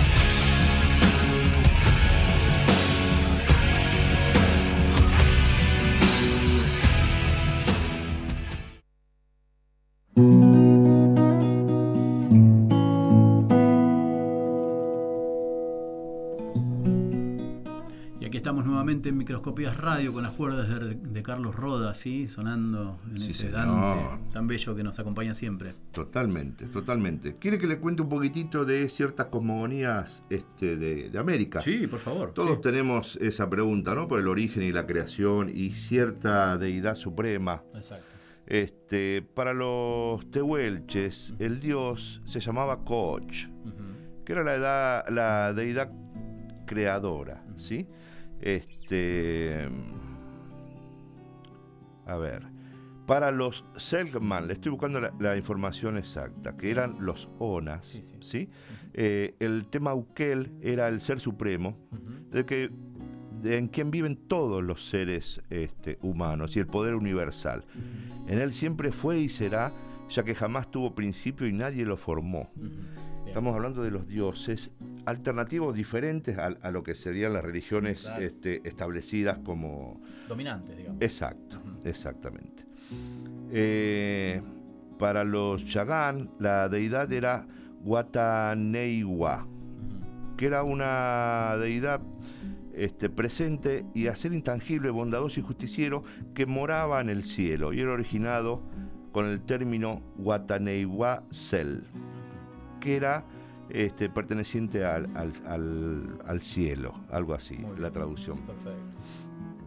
este, había madres que también originarias. Bien. O sea que no, no solo padres como dioses, Bien. sino que madres también en común. Que en Paraguay este, se llamaba la diosa Echetehuarta, que siendo un gran espíritu mujer, le dominaba y reinaba el mundo.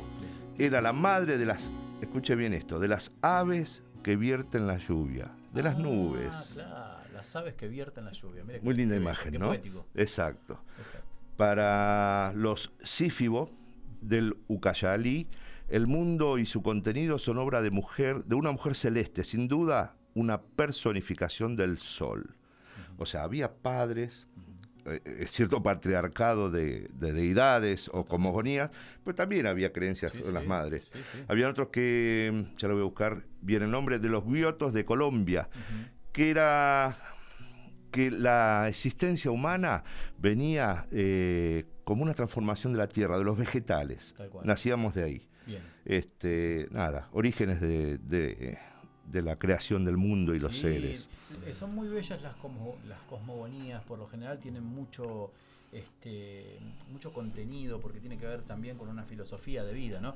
Si, si lo tenemos por acá también Sí, gustaría dígame. mostrar, Sí, eh, sí, tengo- sí, sí. justo Ah, por he acá, por comprado acá. un libro acá que tiene que ver con este las Permítame distintas lo razas, este, que han habitado o algunas que habitan Norteamérica.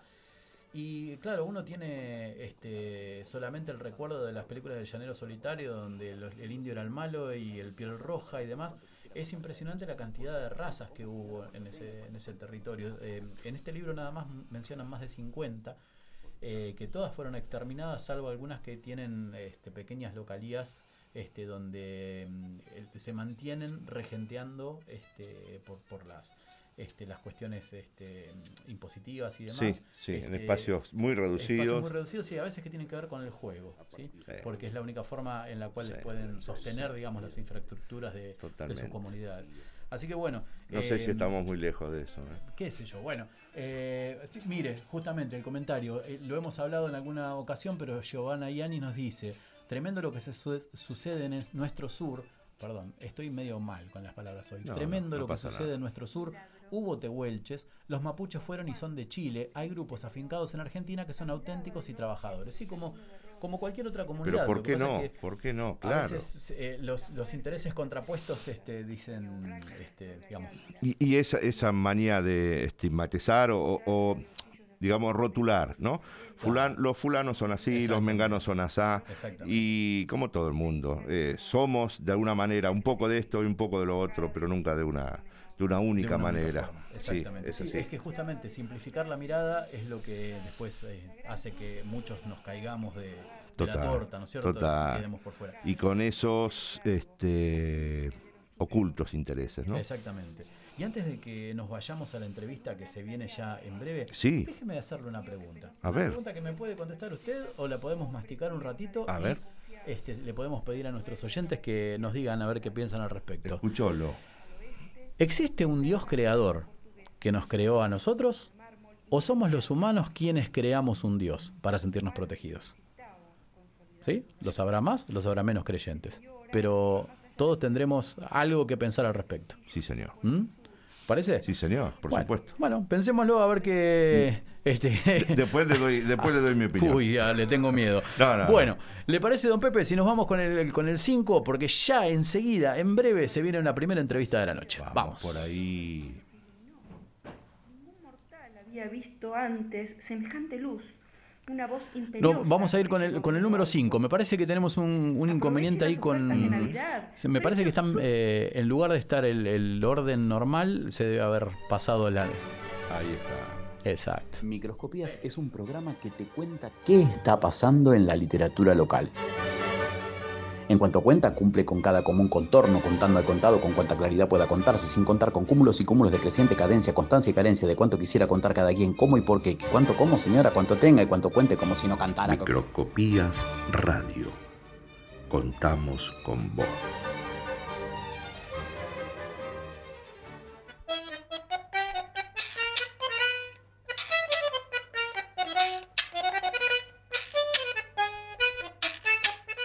Nada mejor que una buena conversación a partir de ahora comienza la entrevista de miércoles en Microscopías Radio.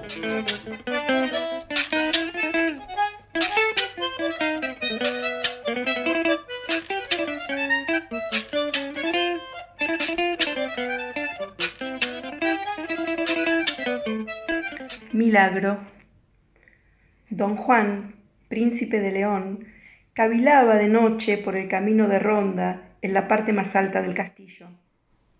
La muerte de su tercer Bien, seguimos ese Microscopías Radio. Estamos Sí, este, con la entrevista de miércoles. Pero qué lindo. Sí, qué, qué raro que suena, ¿no? La entrevista de no, miércoles. no, ya, ya estoy acostumbrado. bueno, y bueno, hoy tenemos el, el gustazo de charlar este, con una realizadora eh, que va- nos va a traer arte acá nomás, a unos pasitos. Ella es Marcela Santantón. ¿Cómo estás, Marcela? Buenas noches. ¿Estás por ahí? Hola. ¿Nos escuchás, Marcela? Bueno, al parecer hoy lo- los aparatos no, no nos No están haciendo, no, claro, no, no están jugando a nuestro favor. Así que vamos a hacer problema, nuevamente el llamado. a llamar tranquilo. Mientras tanto, le cuento. Ah, bueno. Es La Biblia en la Vereda, ¿sí? Es eh, una, eh, una convocatoria que está realizando la Biblioteca Alberdi, en la cual este, va a haber, por ejemplo, una radio abierta. Ahí está ya la comunicación, Sí, así sí, que... corto. Ahí a ver si estamos ya. Ahí está. Bueno, mientras contamos un poquito. Eh, la Biblia en la vereda se llama la convocatoria, va a haber una radio abierta, eh, va a haber música en vivo, actividades este, de todo tipo, y va a haber una exposición ¿sí? de Marcela Santantón, que es con quien vamos a hablar en un segundito. Pero no solo creo que es exposición y algo más, ¿no es cierto? Exacto, dice Santantón Ecléctica. A ver, a ver ese eclecticismo. Hola Marcela, ¿estás por ahí? Hola, ¿cómo estás? Buenas noches. Saludos a toda la audiencia, a ustedes. Gracias por el llamado. Bueno, es un gusto para nosotros. ¿Estamos bien? Eh, ¿Ahí se escucha? Perfecto. Bueno. Sí, te escucho bien ahora. Bueno, buenísimo. Bueno, eh, lo que estábamos contando es que eh, la Biblioteca Alberdi, eh, imagino, te ha convocado. Este, sos amiga de la casa, por lo que he visto. Este, ya hemos hablado de tu obra, porque la vez pasada estuvimos charlando aquí en piso con Marcela Galván y ella nos, nos, eh, nos trajo ese bellísimo libro que es el, el taller al pie de la letra. Por supuesto. Y eh, la portada es. una obra tuya. Ya desde ese momento dijimos, wow, qué, qué lindo lo que se ve acá. Contanos qué hace Marcela Santantón, qué va a hacer en- el sábado en la Biblioteca Alberdi. Bueno, ¿qué hago? Eh, por lo pronto, eh, hacer lo que amo, que es pintar, este, generar proyectos que tengan que ver con el arte. eh, eh, escribo poesía, eh, ¿qué más? Dibujo, bueno, todo vinculado al arte. Tengo, hago murales, eh, soy técnica en publicidad, así que también tengo algunos, algunas cuestiones vinculadas al diseño gráfico. Este, y bueno, eh, esto de la pintura en vivo es algo que también, se viene dando desde hace un tiempo. Eh, bueno, era muy generosa, me invite y, y, eh, es que vamos a estar allí pintando la vereda nomás con, con la- las que se quieran sumar y, y bueno, y después la idea es que también esa obra a futuro sirva como, como elemento para la, la biblioteca, que dispongan de ella para hacer lo que deseen, subastar o lo que fuera, Muy así que estén atentos a esas novedades también, que en cualquier momento vamos a tener fecha de esto. Muy bien. Eh, Qué lindo, así qué que lindo. bueno, la actividad solidaria por, por supuesto me interesa también y convocar a la gente y contagiar. Este, así que bueno, eso. Esto de hablar de uno mismo. No, suena- sí, Es obvio, obvio, es incómodo y, no es la idea. Eh, Sabe que estuve mirando un poquito eh, las obras de Marcela Muy bien. y eh, me llamó la atención, digo, bueno, la, eh, la diversidad, ¿no? De, que, de colores y texturas. Eh, yo veo que incursiona mucho, al menos en mi mirada, ¿no? Que, que va por esos lados. Y aún así se llama una obra que a mí me sorprendió por el tamaño que tenía, que está apoyada sobre dos caballetes, tiene dos metros y algo de, de- de- de- de tamaño, del ancho, Sí. pero claro, es muralista. Claro. ¿Cómo, cómo va a tener problema con las proporciones? Yo Exacto. decía, ¿no? Este, y qué, qué, qué linda, qué linda obra, este, Marcela. Está, Mu- muchas gracias, No. muchas gracias. no, por favor. Este, contanos un poquito por qué te da eso de, de estas dimensiones, digamos, eh, no convencionales quizás. Sí, mira, tenía un maestro que decía que se puede hacer monumentalismo en un 2020, ¿no? En Ajá. 2020 en cuanto a centímetros. Claro. Eh, aún, así, aún así, eh, siempre me tiró el tema del gran formato. Eh, ah, in- inclusive antes de hacer murales. Ajá. Eh, lo de los murales fue algo muy soñado, desde que estudié en mi amado Fernando Fader, eh, eh, teníamos una experiencia de muralismo en, en los muros del- de la escuela, eh, y bueno, después quedó como medio postergado y estuve por otros lados, pero bueno, el formato grande es como que te da una amplitud, una, una cuestión física que se pone ahí también en juego, entonces es, eh, al menos en mi caso me provoca algo muy integral. Este, es como que no, no te quedas en, en situación pasiva frente al cuadro, lo, lo rodeas, lo, eh, lo sembrás, metes las manos. En mi caso, que suelo con manos, me resulta es como la piel de la tela, ¿no? Es, es una conexión diferente. Y bueno, en el caso del taller me gusta también que aquellas personas que estén puedan experimentar esa vivencia. Eh, es como ampliar el panorama y enfocar en muchos sentidos la obra, ¿no? A veces eh, nos quedamos muy en lo intelectual, pero bueno, tener en cuenta que cuando estamos haciendo esto, eh, estamos conectando con todos los sentidos, desde el olfato en cuanto a la pintura, eh, lo que estás escuchando, sea interno o externo, o sea, todo converge en eso que va apareciendo. A veces planificado, a veces más, a veces menos, pero bueno, el gran formato ha sido comúnmente mi, mi digamos, mi punta de inspiración. Eh, no siempre es posible, eh, por diferentes motivos, eh, entre ellos el, el lugar que ocupa este, archivarlos, pero bueno, eh, es un, no es un excusa trastorno, para claro. no hacerlo, ¿no? No es excusa para no hacerlo.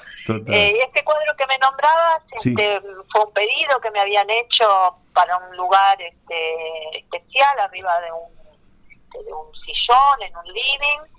Y yo a veces acepto algunos tipos de condiciones, por ejemplo, que me pidan una medida. Y en este caso, bueno, el, arquitecto que me lo pidió fue muy generoso y muy respetuoso y me dijo, mira, yo si no es una falta de respeto, dice, tengo un tema con las miradas.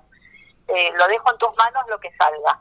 Eh, y bueno, eh, sin presión de entrega, en cuanto no es que tenía que correr con el reloj, este, empecé a desarrollar esto y bueno, estaba muy realista, que viste que yo hago más abstracto. Sí, total. Eh, estaba, estaba muy realista y de repente tuve una visión así de que lo vi todo velado como si fuera con una neblina, una lluvia y bueno, allí fui y ya lo entregué y está ya feliz este señor en su casa con su cuadro. Muy bueno, muy bueno, muy bueno. Fue una linda experiencia. Pe- Pensaba esto de las escalas y los dibujos. Para mí, eh, eh, el, el tamaño eh, diferente o grande eh, es como a- más este, abarcativo, ¿no? Uno lo, lo- lo siente más, eh, no el contemplar, digamos, este, eh, es más sensorial, no sé cómo, cómo Claro, explicarlo de incluso manera. imagino que el- hasta el que no está acostumbrado puede ver el No detalle, escuché ¿no? la palabra, perdón. Sensorial, ¿Más qué? más sensorial. Ah, Que, que no abarca solo a la mirada y a lo que uno puede, de- digamos, rescatar de lo bien o mal dibujado o si le, le impacta algún color o alguna textura, pero creo que va por, por varios sentidos el, el tamaño. Y mm, hablaste de lo que está, de cuando te pones a hacer una obra va apareciendo. ¿Sos así? Este, ¿Salís a, a ver qué descubrís en el lienzo o tenés una, un cierto esquema prefijado? Eh, las dos cosas. A veces tengo una temática, a veces un cuadro que tengo desde hace años, eh, lo miro y me regala la idea de una serie, porque no le había descubierto algunas cosas. Eh, según, a veces parto de la nada, me parece que ese es el gran desafío. Viste que por ahí hay gente que dice, no, no tengo inspiración o de, es dánica, ¿no? Depende de las ganas de... Eh, en mi caso yo creo que hay que buscarlo, entonces este, por ahí no tengo nada en mente, pero igual ya tiene una mancha, lo dejo procesar y después me engancho de alguna punta que eso me regala y lo empiezo a trabajar. Y no tengo problemas en entrar y salir del figurativo al abstracto, mezclar las dos cosas.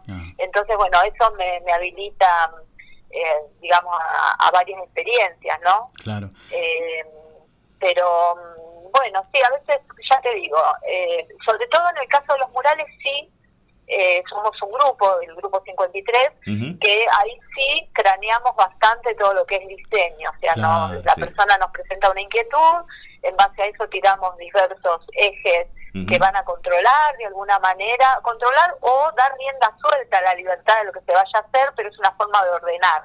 Claro. Eh, metemos todo en una licuadora, empezamos a trabajar las ideas, los bocetos, en base a eso eh, llegamos a un acuerdo, de somos cuatro, este, se llega a un acuerdo, entonces ya se plasma, pero en un mural necesitas, la, tenés un espacio de libertad, pero después viene una parte de mucha planificación, porque lo que no planificaste es tiempo perdido después en el momento de del mural, sobre todo cuando sos más de uno. Si por ahí, Claro, o sea, me ha pasado hacer un mural en, en la casa de un músico eh, que me dio rienda suelta, sé lo que quieras, me dijo. Pues, te imaginas, tocar el cielo con las manos. Totalmente. Una Y ahí fue como claro. tener un lienzo, medía aproximadamente 4 metros por 3, si mal no recuerdo, esto hace muchos años, y eh, salió un abstracto que después, bueno, la mente, viste, tiene la costumbre en el abstracto de buscar algo conocido. Sí. Tal cual. Eh, Y sí. viste, busca la forma y, y trata de encontrar porque necesita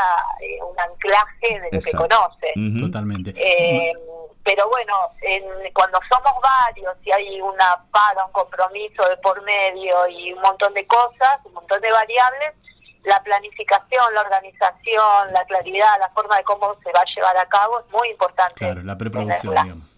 Tal cual. Marcela, quería llevarte a, a- a que me, me cuentes un poquito acerca de el- lo jugado de, de- del- de lo que es el vivo, ¿no? Porque yo lo pienso desde el lado de que, del que escribe, y vos también escribís, entonces lo, lo sabrás. La, las cantidades No de te, veces... no te estoy escuchando, lo jugado que es y ahí se cortó. Sí, eh, el, el sacar el- la- las cosas en vivo, ¿verdad? O sea, porque digo, este, uno que quizás escribe, este, hace un garabato, tacha, borra, arranca nuevamente. Y se me ocurre que también en la pintura eh, eh, o, en, o en- en- en, digamos, eh, en las cuestiones visuales debe haber, ¿no? Un comienzo y después no, esto no es lo que yo pretendía y hay que volver para atrás y demás. ¿Cómo se maneja eso en vivo? La cuestión happening, si querés, ¿no? Todas estas cosas que suceden en el momento. Sí, eh, mira, lo mismo, si yo entro en eje, es muy clave la pregunta que hiciste antes, si existe un Dios creador o Mm. que, que nos creó a nosotros o, o qué es, ¿no? Eh, suelo tener la frase, si querés, hablamos de la palabra Dios, este, por lo conflictiva que puede resultar, para mí es amorosa, divina, pero bueno, sé que hay gente que por ahí no le cuadra por ahí, pero para mí sí es un acto de fe el, el crear. Va. no significa, eh, ¿por qué? Pues si vos te decidís ponerte a hacer radio, es porque es, es independiente o a pintar o a hacer otra cosa, es independiente del adjetivo, si es bueno o malo lo que sale.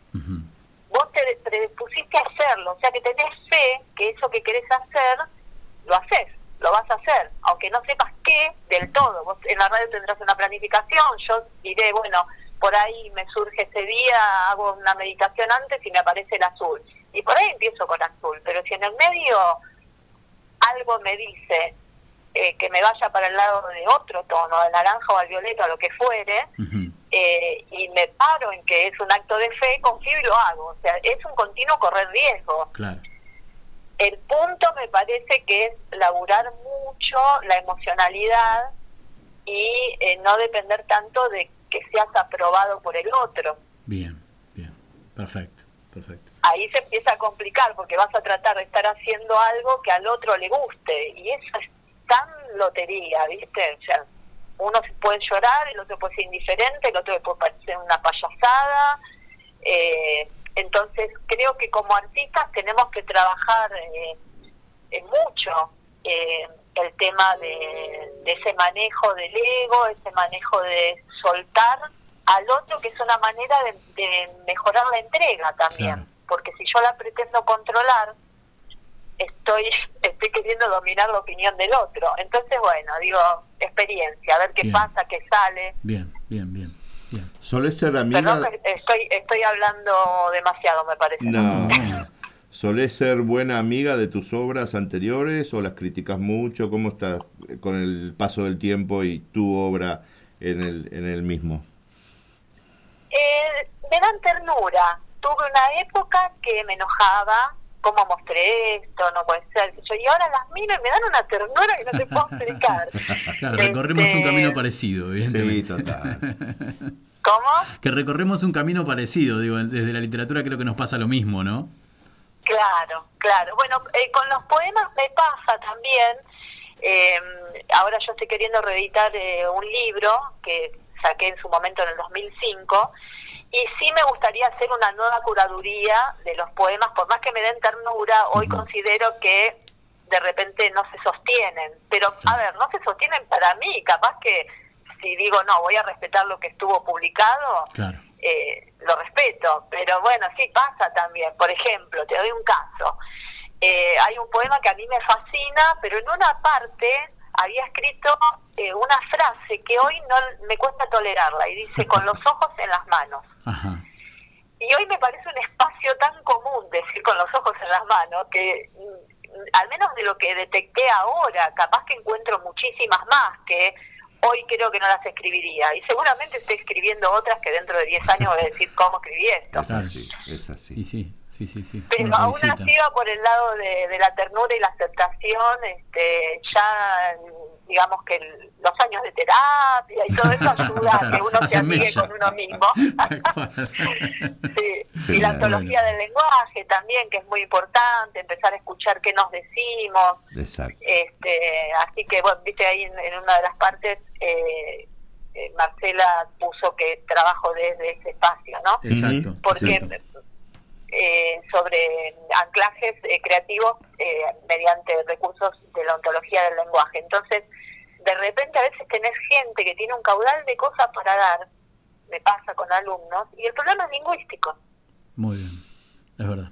En, Totalmente. este, en cuanto cambia la frase, se Claro. largan a hacer un cuadro que vos decís, no puedo creer que hace tres días no podía mandar una pincelada. Estaba escondido, totalmente. Bueno, Exacto. Marcela, te agradecemos muchísimo la, la deferencia de charlar con nosotros. Eh, nos quedaríamos hablando un rato más, pero vamos a, a tener que cortar porque tenemos eh, a Kelly Gavinoser esperando en la puerta. Este, pero eh, Nada, la eh, el sábado, Sí. el próximo sábado nos encontramos con Marcela y seguimos a, conversando. a las 3 de la tarde te encuentra la gente ahí pintando en la vereda. ¿Va a ser la cosa? De 3 a 18 no sé lo que va a durar la pintura Sí. y eh, sí, vos me habías preguntado el tiempo que va a durar la muestra, va a durar aproximadamente, no, aproximadamente no, ya me confirmó Marcela un mes Bien. en los horarios que, que figura en la de 14 a 18, si mal no recuerdo, que son los Perfecto. horarios de atención de la biblioteca. Perfecto, buenísimo, buenísimo. bien, bueno, genial, muchísimas gracias por, por esta eh, pequeña charla y bueno, eh, el sábado andaremos por allí chusmeando un poquito y... ¿Se va a ¿quién poner a dibujar? Sí, nos No, ponemos a dibujar. yo- sí, yo no puedo dibujar un patito, Pero, por favor. Muchas gracias por estar, Marcela. Bueno, muchísimas gracias, muy atentos. ¿eh? Buenas noches a todos. Gracias. Bueno, eh, esto es parte de la Biblia en la vereda, ¿sí? Porque señor. eh, le cuento Los más festejos, o menos. los Exacto, sí, la Biblioteca Alberdi es- recibe gente eh, en esta presencialidad que de a poquito se empieza a alargar. Así que bueno, eh, un montón de cosas juntas va a haber, vamos a ir charlándolo en estos días, pero por ejemplo, nuestra María Fernanda Massimiani va a estar dando un taller de arte y literatura. Muy bien. Sí, eh, de parte de la Escuela de Formación, de la carrera de formación del escritor Sí. de la Escuela Municipal de Arte y Comunicación. También va a estar Michelle Barros, este, que va a traer, este, va a haber una mesa de SADE con, con, eh, información sobre los escritores de- de- del distrito, eh, sobre, van a informar sobre los concursos y los eventos que organizan. Va a haber actividades para los chicos que organiza Nancy Pacot, este, talleres de orientación vocacional, eh, una clase abierta de Qigong. Te digo que iría para probar eso, porque realmente me, me interesa. Va a haber folclore, charlas, debate, va a haber una cierre musical en la vereda a las 6 de la tarde. Imagínense bien. el solcito cayendo y las naves tocando. Y como veníamos hablando, Marcela Santantón pintando en vivo para todos ustedes. Qué lindo. Marcela Galván está ahí del otro lado, Martín. Ah, mire. Dice, qué lindo escucharlos. Felices de contar con Marcela Santantón para el 23 de octubre en la Biblia o en la Vereda.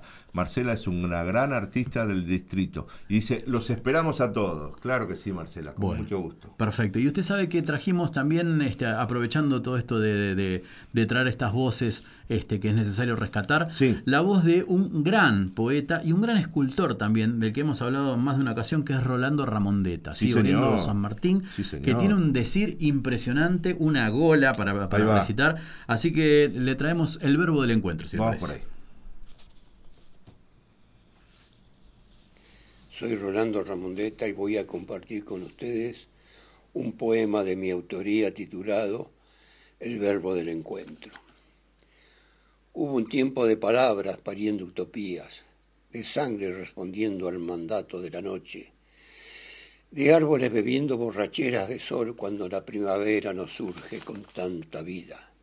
Tiempo inaugural como este de Tanira deuda, tras los recuerdos en puntillas de pie sobre la alfombra silente de la noche. Por la flor que perfuma con gravedad de ángel su destino, por la sed de tu justa sed, si el amor abreva nostalgia entre pétalos de luz, por el canto del pájaro que nos hunde la ternura hasta el fondo del verso, por el peregrino que nada tiene ni nada pide, el que aguarda la jabalina errante de tu mano, surcando el silencio de su tiempo, por la estirpe de poetas chamanes del alma y el camino, por los que burlan el absurdo mientras la historia toda es mezcla de absurdo y llanto, por la belleza del mimbre que tejo una madre mientras cuna la palabra lucha. Tiempo de tanida deuda, aunque vos pienses, doméstico habitante de la razón, que el dolor seguirá siendo causa en el camino y el germen trigo, sin que mi verso anuncie el sol en primavera. No alcanzan rebelión de lágrimas para que los párpados rasguen las tinieblas. Hemos de atravesar la incógnita del fruto con ojos de multitud, ser semilla alucinada de esperanza. Dios en el diseño también puso el júbilo al corazón del hombre, eco de su voz, latido, latido de su propio sueño. Y a partir de ahora es Kelly Gavinoser quien nos invita a recorrer parte de su laberinto literario. Des yeux qui font baisser les miens, un rire qui se perd sur sa bouche. Voilà le portrait sans retouche de l'homme auquel j'appartiens. Quand il me prend dans ses bras, qu'il me parle tout bas, je vois la vie en rose. Il me dit des mots d'amour. Ahí estamos. Me costó desenrollar la alfombra hoy, don Ricardo. Me Veo, costó- veo que le costaba, sí. Me estoy poniendo grande, entonces. Bueno, pero no, no se preocupe, igual está extendida en su totalidad. Exactamente. Para que ingrese al espacio nuestra diosa. Exacto. Kelly Gavinosa. ¿Cómo estás, Kelly? Oh, ay, ¿cómo hiciste? Te hemos subido de rango. No es más diva, ahora es Estamos- diosa. estamos en las diosas. No puedo contestarles a- al aire lo que tendría que decir. Esta vez no. Ay, ay. ¿Cómo estás, Kelly? Bien, hay algo que me conmueve profundamente. Las dos personas antes de que pudiera proferir una palabra, voy a intentar hacerlo. Cuando desde hace tanto tiempo digo que el arte es uno solo. Y hoy acaban de mostrar, de demostrar mm, y de hacernos llegar eh, este sentido.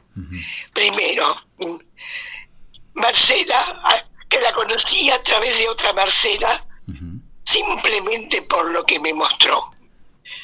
Y Rolando Ramondet- Ramondeta, que acabo de escucharlo, y quiero su poema. Es Eh, quisiera tenerlo conmigo. muy bien. Bueno, cómo no. Es que el decir, el decir de Rolando también es mucho del poema, ¿eh? Ese es un, esa forma de hablarlo, ¿no? Qué notable. Y pensar que lo vi primero como el escultor que desde el adentro plasma el afuera. Claro. Y eso fue, fue su escultura. Y, y una afuera que no es copia, sino que es su adentro plasmado Totalmente. en sus, en sus formas realmente, mm, en esa tercera dimensión que es la escultura. Y, haber- y haber escuchado también, por eso me, están, me han apartado del tema, ¿qué le voy a hacer? Es así, Pero sí. es así. El- escuchar también a una pintora que es poeta, ¿m?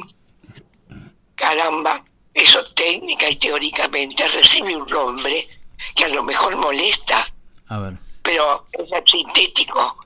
Se establecen las relaciones hiperestéticas. Ajá. Claro.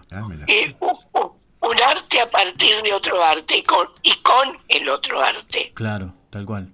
Como las referencias que van de, de una cosa a la otra, ¿no? Como... Pero Claro, ¿Qué nos parece? cine, a la Claro. letra, sí, sí, total. entonces justamente la imagen visual y la palabra forman una unidad muy intensa, mm, unida a las demás artes. Tal cual. ¿Estamos? Sí, sí. Entonces, qué riqueza. Lo mismo el tema de hoy. Eh, eh, cuando vi la lista de temas y dije, caramba, esta palabra en plural y con minúscula. Pero qué, qué atentado, Exacto. qué provocación. Exacto. ¿Qué es eso de dioses? Ah, es que justamente Y justamente, es algo a y justamente, ay, ay, ay, parece que faltan siglos para que se resuelva. Mm.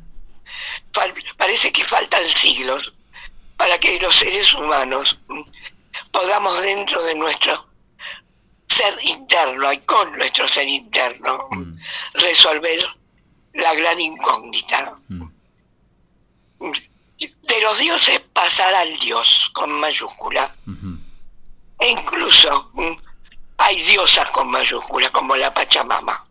Sí, exacto. Sí, sí.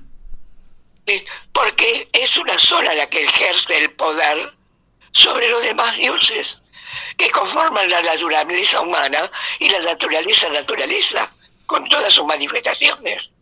Tal cual. Creo que el desafío pasa porque comprendamos que Pachamama es un poco Gea y es un poco también cualquier otra entidad que, que represente algo similar y tendríamos que dejar de pelearnos por qué dios es superior al otro, ¿no? Creo que pasa más por ese lado. Y lo que hablaba hoy. Otra Perdón. Sí. No, no, lo que hablaba hoy, hoy Martín es esto de. noso- sí, nuestros dioses se parecen a nosotros, nosotros este, nos parecemos a los dioses. Este, esa necesidad, eh, no sé si está rozando lo, eh, el ego de que nosotros, acá tenemos el creador que se llama Claro. tal. Y a la media cuadra tienen otro que se llama fulano. Y, y claro, eh, quizás es todo lo mismo. Hay- eh, esas son esas preguntas que decía Kelly de que nos, no- nos atraviesan a través del tiempo, de la Claro. creación, de cómo fue que se originó, de las preguntas, la pregunta que siempre tenemos el humano y esa necesidad de ponerle algún nombre. Qué, tre- qué tremendo, por no decir terrible, que también lo es. ¿Mm? Ay, ay, ay. La palabra universo lo está diciendo todo. Uni. ¿Mm? Claro. La creación es única. ¿Mm? Y hay varios universos. Qué maravilloso poder en el sentido más profundo y más rico. Porque hablar de dioses ¿m? con minúscula o con mayúscula, poli o mono, Exacto. Sí, sí, claro. es hablar de un poder creador. Por algo, Daimon no es diablo. De ahí sale demonio como Claro. espíritu creador. Exacto. Eh, lo mismo de, Mu- de Miurgo. Así que son distintos grados de espíritu creador entre el Daimon y el Demiurgo, que tiene que ver mm, también con la palabra día. Mm, Día mm, es creación divina de Dios, luz. Claro. Claro. Para un montón de pensamientos en el planeta, dichos de otras maneras, expresados con otros términos más amplios más breves. Entonces, ¿por qué tanto aferrarse limitadamente a aquel en que nacimos? ¿m? o que viene de generación y generación. ¿Por qué no podemos tener la libertad de ser universales y de tomar de cada una de las sabidurías que existen a través de los tiempos y los espacios, los elementos que nos llevan a un camino de descubrimiento? Parece que todavía no se está vedado. Tal cual. Eh, en, ese, en ese sentido, me gustaría traer eh, a la charla eh, los decires de John Lennon, que siempre lo, lo hemos hablado desde algún lado, ¿no? Eh, y quizás eh, en, en esa canción icónica que fue Imagina, él hablaba de la, de la posibilidad de que no hubiese una religión, pero no por una religión que fuera la, la que predominara sobre otra, sino porque eh, la religión muchas veces, o las distintas religiones, fueron utilizadas para canalizar el, el odio irracional, ¿no es cierto?, de unos contra otros.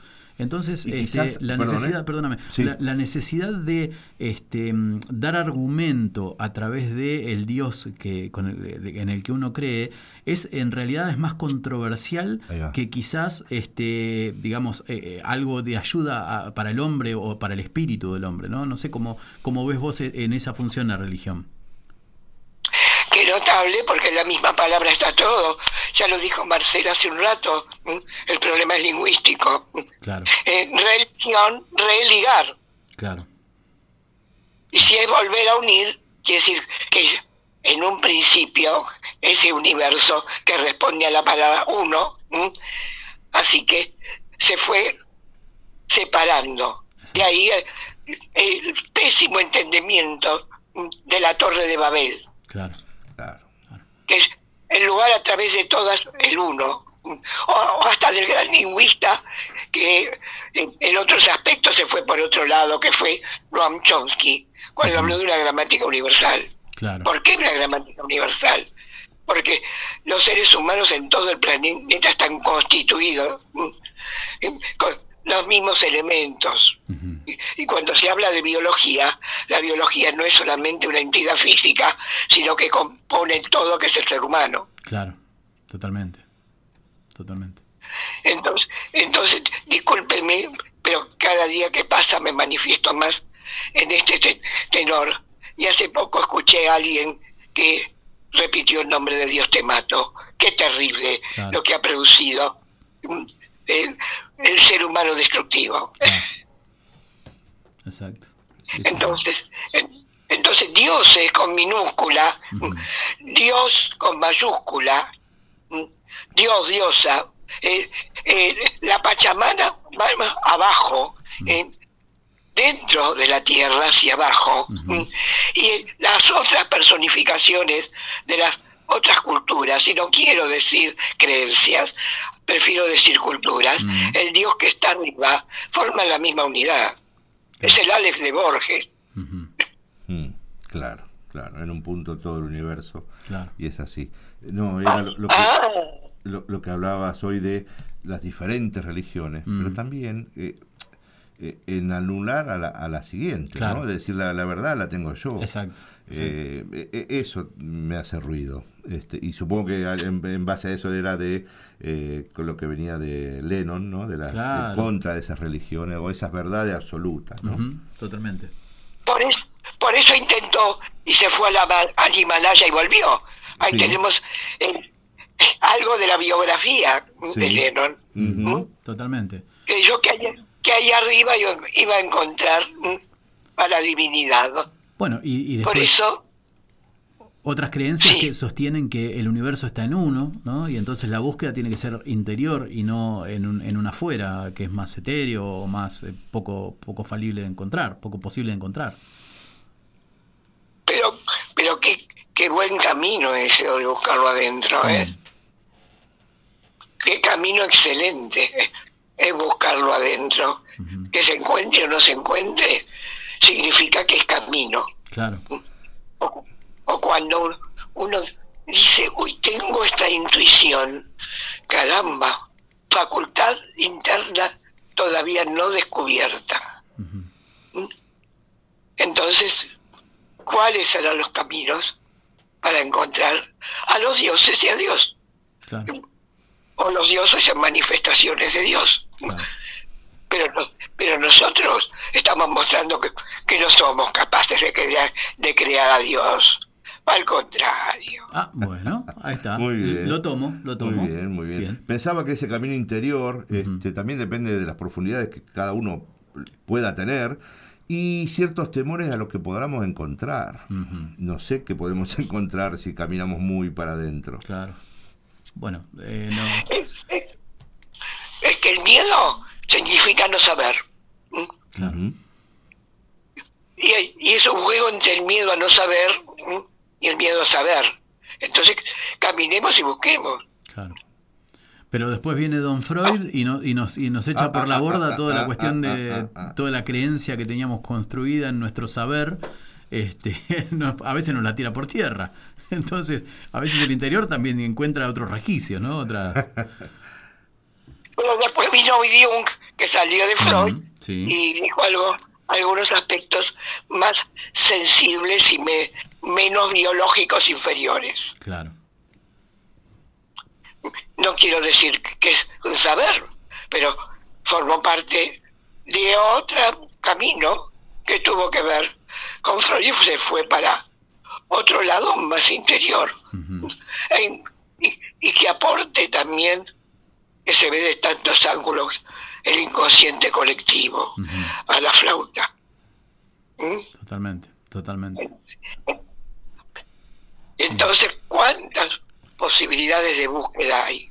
Re- Por eso cada día tengo más clara, para mí, una palabra que es muy valiosa, que es el rescate de cada captura, de cada pensamiento en este universo que podemos caminar y alcanzar mínimamente, mm, que podemos rescatar de cada uno para que sea camino al conocimiento, al saber y, no la creencia ciega.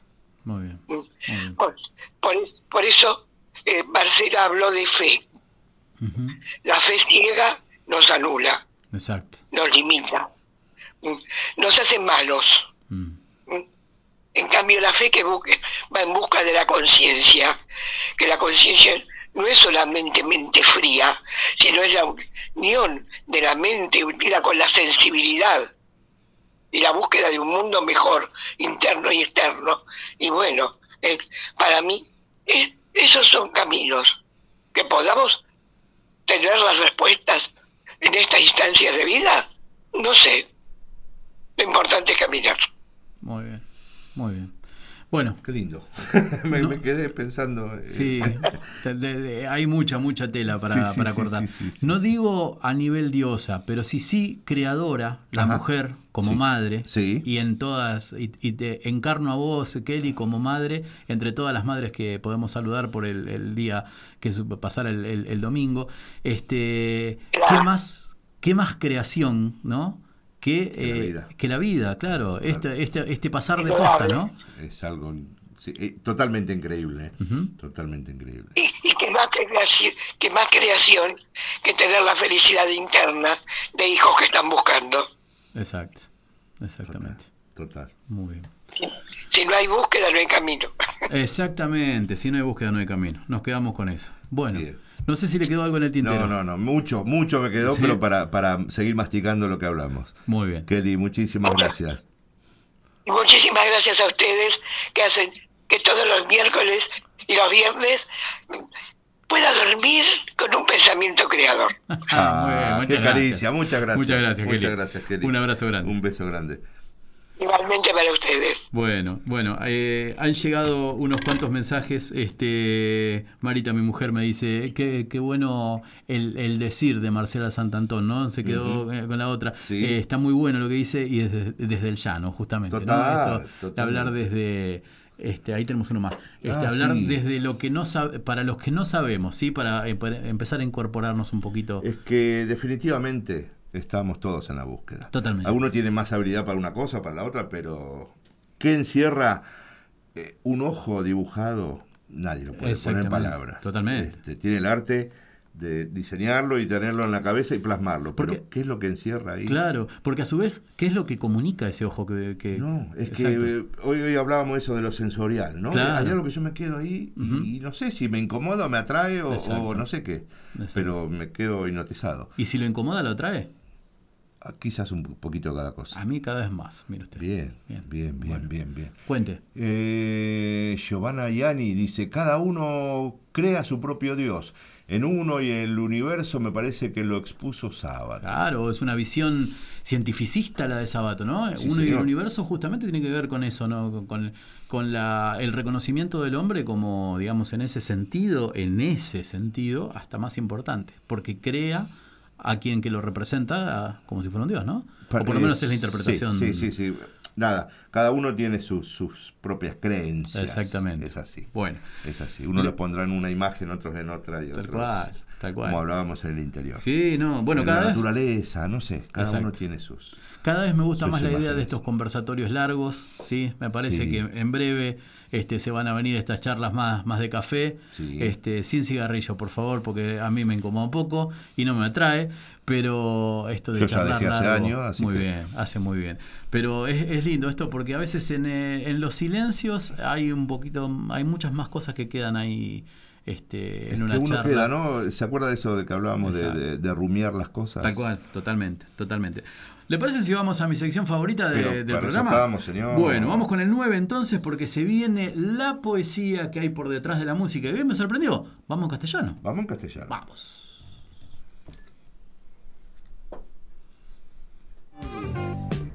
porque toda obra de teatro primero fue guion y toda película antes fue libreto quizás novela, toda canción antes fue poema. A partir de ahora queremos hacer foco en ese poema previo a la canción. Con ustedes, letra y música. Todas las cosas música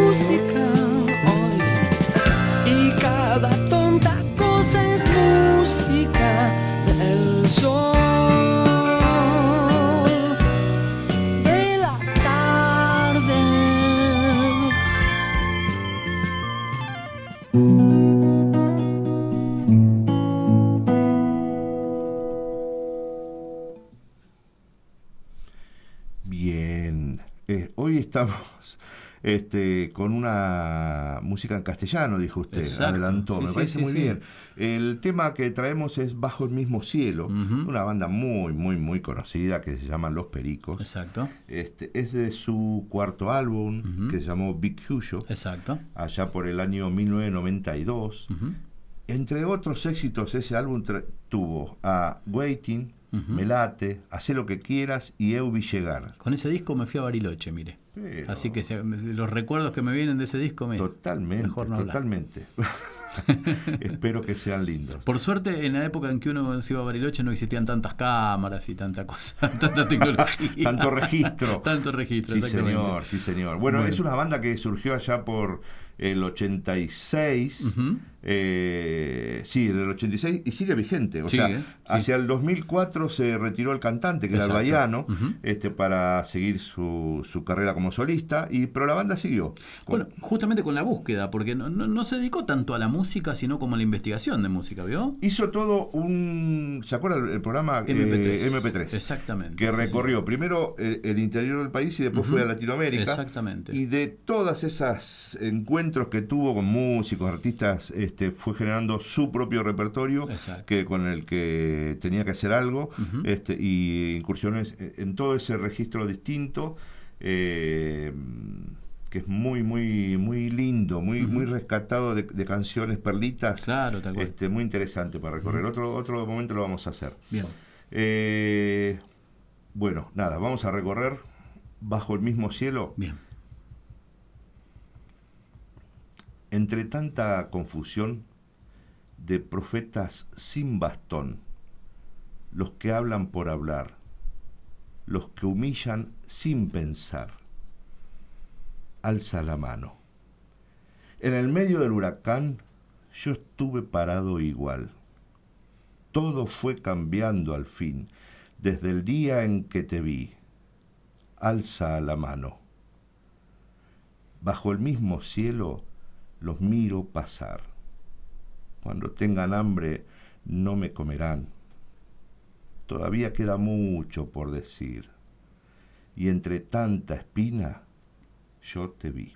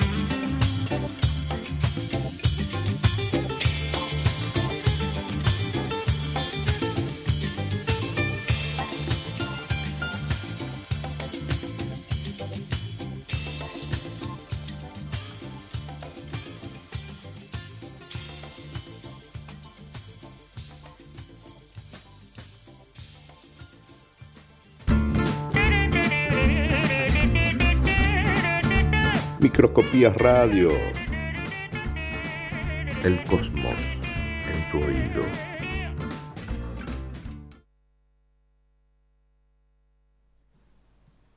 Eso es, aquí estamos. Esto es Microscopías Radio. Nos queda un ratito más nomás para charlar Sí, cómo se nos ha volado el programa, ¿eh? La verdad, ¿eh? La verdad que sí. La verdad Bueno, que sí. Eh, clima el de los pericos, me encantó. Sí, ¿eh? sí, la verdad que sí, sí. Son señor. Es, es esas bandas que uno siempre tiene ahí Sí, este, para supuesto, volver, ¿no? por supuesto sí, que sí, sí. Eh, déjeme contarle que Pero mandó un dejo. mensajito recién don Rodrigo Moral. Ajá. Sí, este, que no- estaba como pidiendo disculpas porque se, justo se superponen los horarios, pero no importa. Pero, por favor. este, puede en cualquier momento acceder, así por con lo que usted dice del no tiempo, no lugar. Sí, señor. On Este, demand lo puede buscar. Exactamente. Y Tenemos decía, en Spotify, en Mixcloud. Exacto. Y en, eh, bueno, en YouTube. Y en YouTube canal. también, claro. Lo busca. Este, que eh, me hacía una alegoría recién en, en el mensaje y decía, no, Eh, la vida se ha convertido en un juego de Tetris y solamente eh, entra una pieza por vez. Este, y es tan complicado a veces eh, Lograr coordinar, espacios, ¿no? claro, lograr esos espacios, Sí, exactamente. total, Creo que total. nuestra vida actual se, se, se representa mucho con ese juego, ¿no? Que este, hay que dar bien vuelta a una pieza y ver en el momento exacto donde la puede bajar este, para, para, para poder seguir avanzando. ¿Y alguno gana, Martín? ¿Por qué viene con esas preguntas difíciles usted? De paso le cuento, porque ¿sabe por qué no está escuchando Ah, bueno, en este bueno, momento bueno, Rodrigo Moral? Porque él está haciendo un ciclo junto con Luján Iguale, Sí. Iguale, ¿sí? Que él es, eh, ella es la psicoanalista, él es el escritor. Sí. Entonces se hace Lazos de Familia, ¿sí? Eh, comenzó el 6 de octubre. Nosotros lo hemos promocionado alguna vez, ya este es el tercer encuentro. Eh, siempre los miércoles a las 20 horas, este, pero es muy interesante porque se, se- justamente se cruzan, ¿no es cierto? Este, la escritura, el psicoanálisis y hay un montón de cosas para ver y es muy bueno para, para el trabajo del escritor también, Uf. ¿no? O sea, buscar los, los porqués. Alucinante. Sí, sí, Exactamente. sí, sí, debe Así ser alucinante. Un lindo, un lindo camino, pueden buscarlo. Si ponen en Instagram, pongan Rodrigo Moral, van a encontrar todas las actividades que hace, el Total. taller, el lenguado y demás Sí, este, señor. actividades. Sí, señor, pero por supuesto, Rodrigo.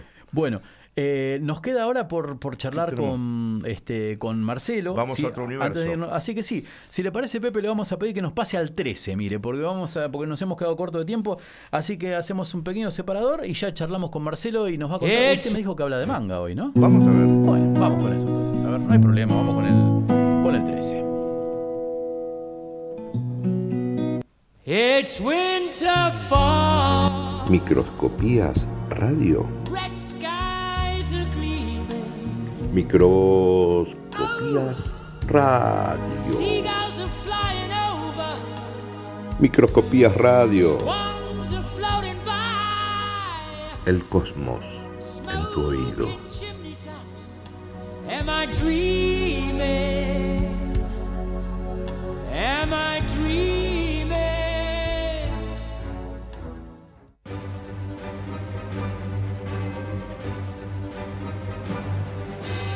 Y ahora, en Microscopía Radio, Marcelo Osandón nos trae todo lo que hay que saber sobre los cómics.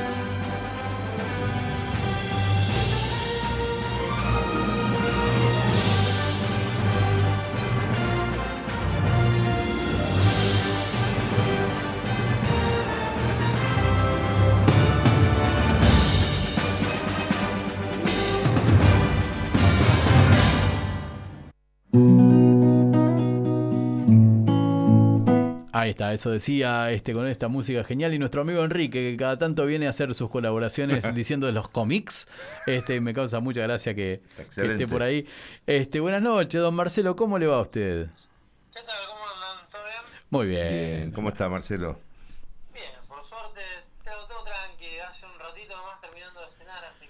Qué bien. Ay, Pero no, qué no placer. Ya Pero qué haciendo la sobremesa. Qué bueno, placer, qué bueno, bueno. muy bien. A, a nosotros nos toca 23.30 más o menos la cena. más o menos. Una cosa así. más Claro, hoy, hoy se cena tarde. Exactamente, sí, sí, Sí, sí, alejado.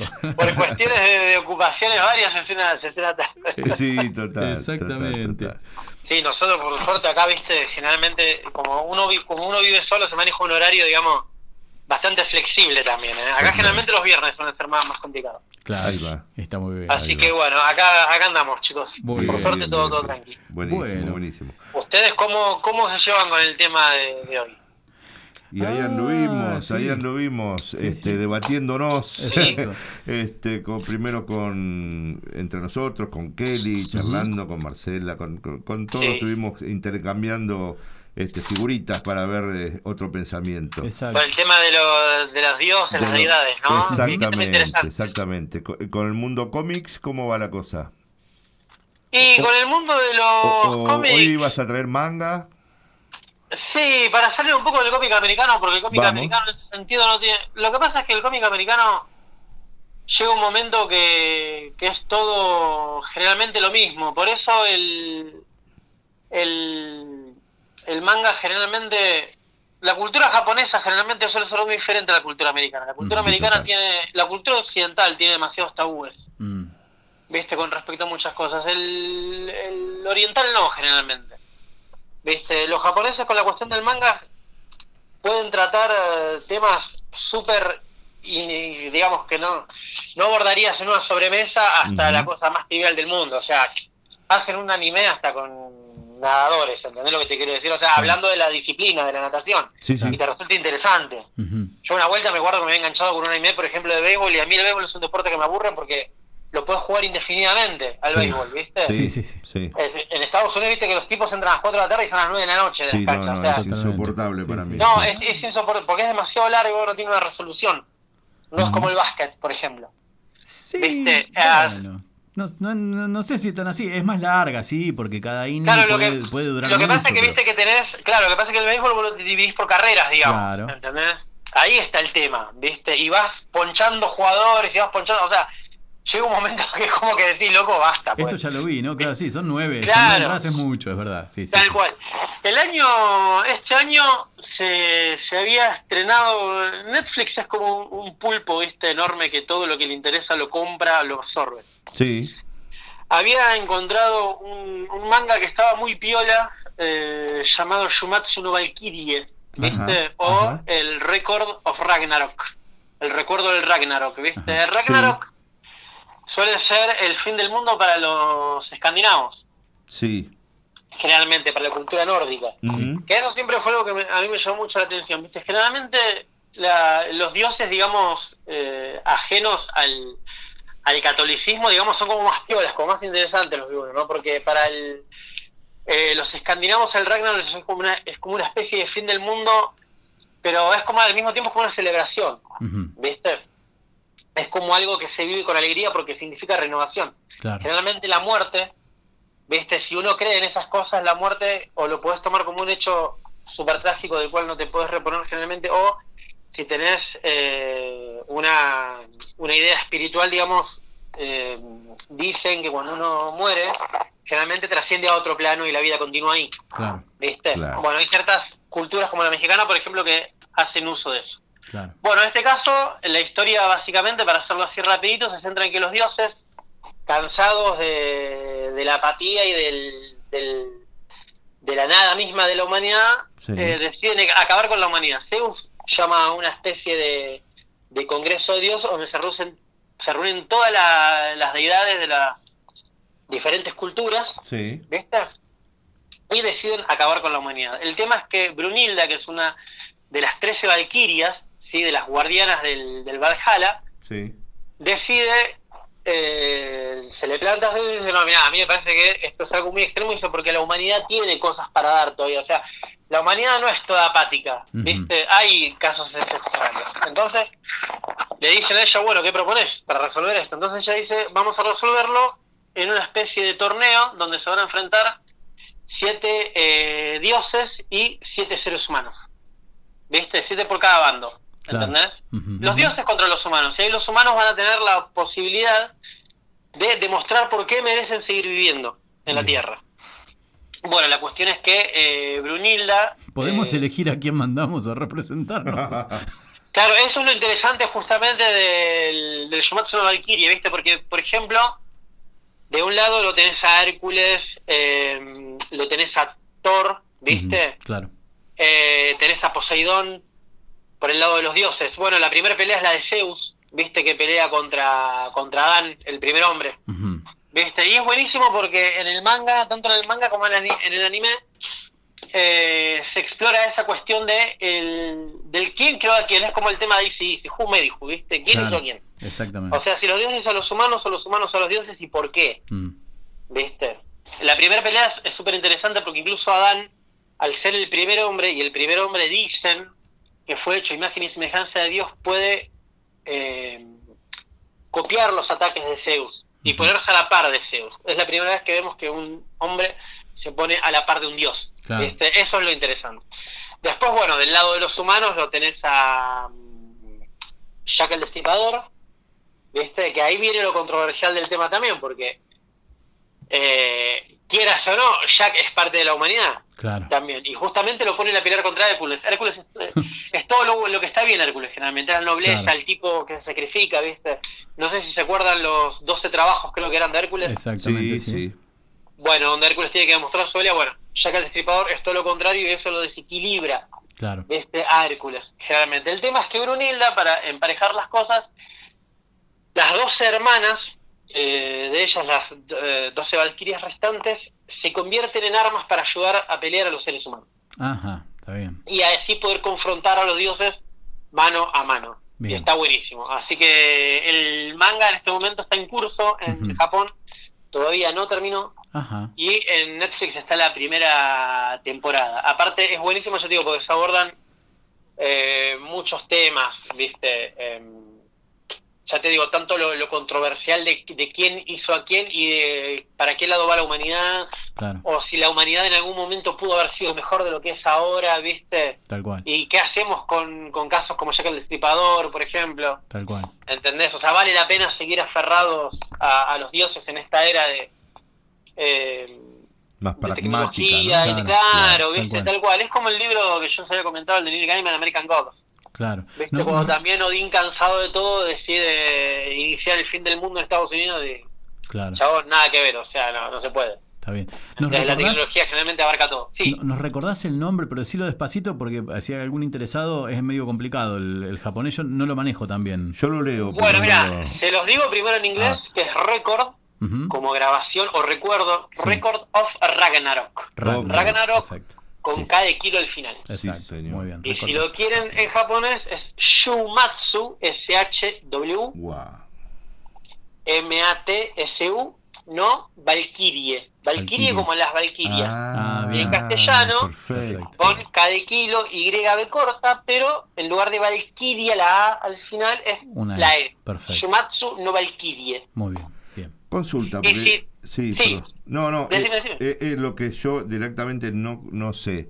¿El manga es un cómic o es una, una, un audiovisual, digamos, una...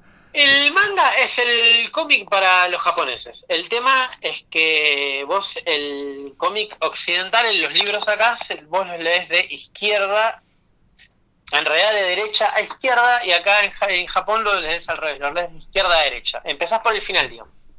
Ah, por el, El por el modo de escritura, sí. Claro, el modo de escritura se invierte, el modo de lectura. Al principio te perdés un poquito, pero una vez que le agarrás la mano, no. Con, razón, no entendía nada. Así- Sí, y después, si quieren explorar un poquito, así como para cerrar, Sí, eh, miren, cualquier, podés incluso ver capítulos sueltos, cualquier eh, capítulo suelto de Los Caballeros del Zodíaco, Ajá. que básicamente también es lo mismo. Es la representación de los dioses griegos Ajá. a través de eh, mira. Caballeros, digamos, con armas que portan armaduras, ¿viste? Con eh, los signos del Zodíaco. Ah, interesante. Ah, Viste, mira, tenés, nunca eh, le, le presté atención. Ella, de Pegaso, ¿viste? El Mirá, dragón claro. Shiryu, de la constelación del dragón. Claro. Después tenés las 12 casas, también, ¿viste? Claro. Los caballeros dorados.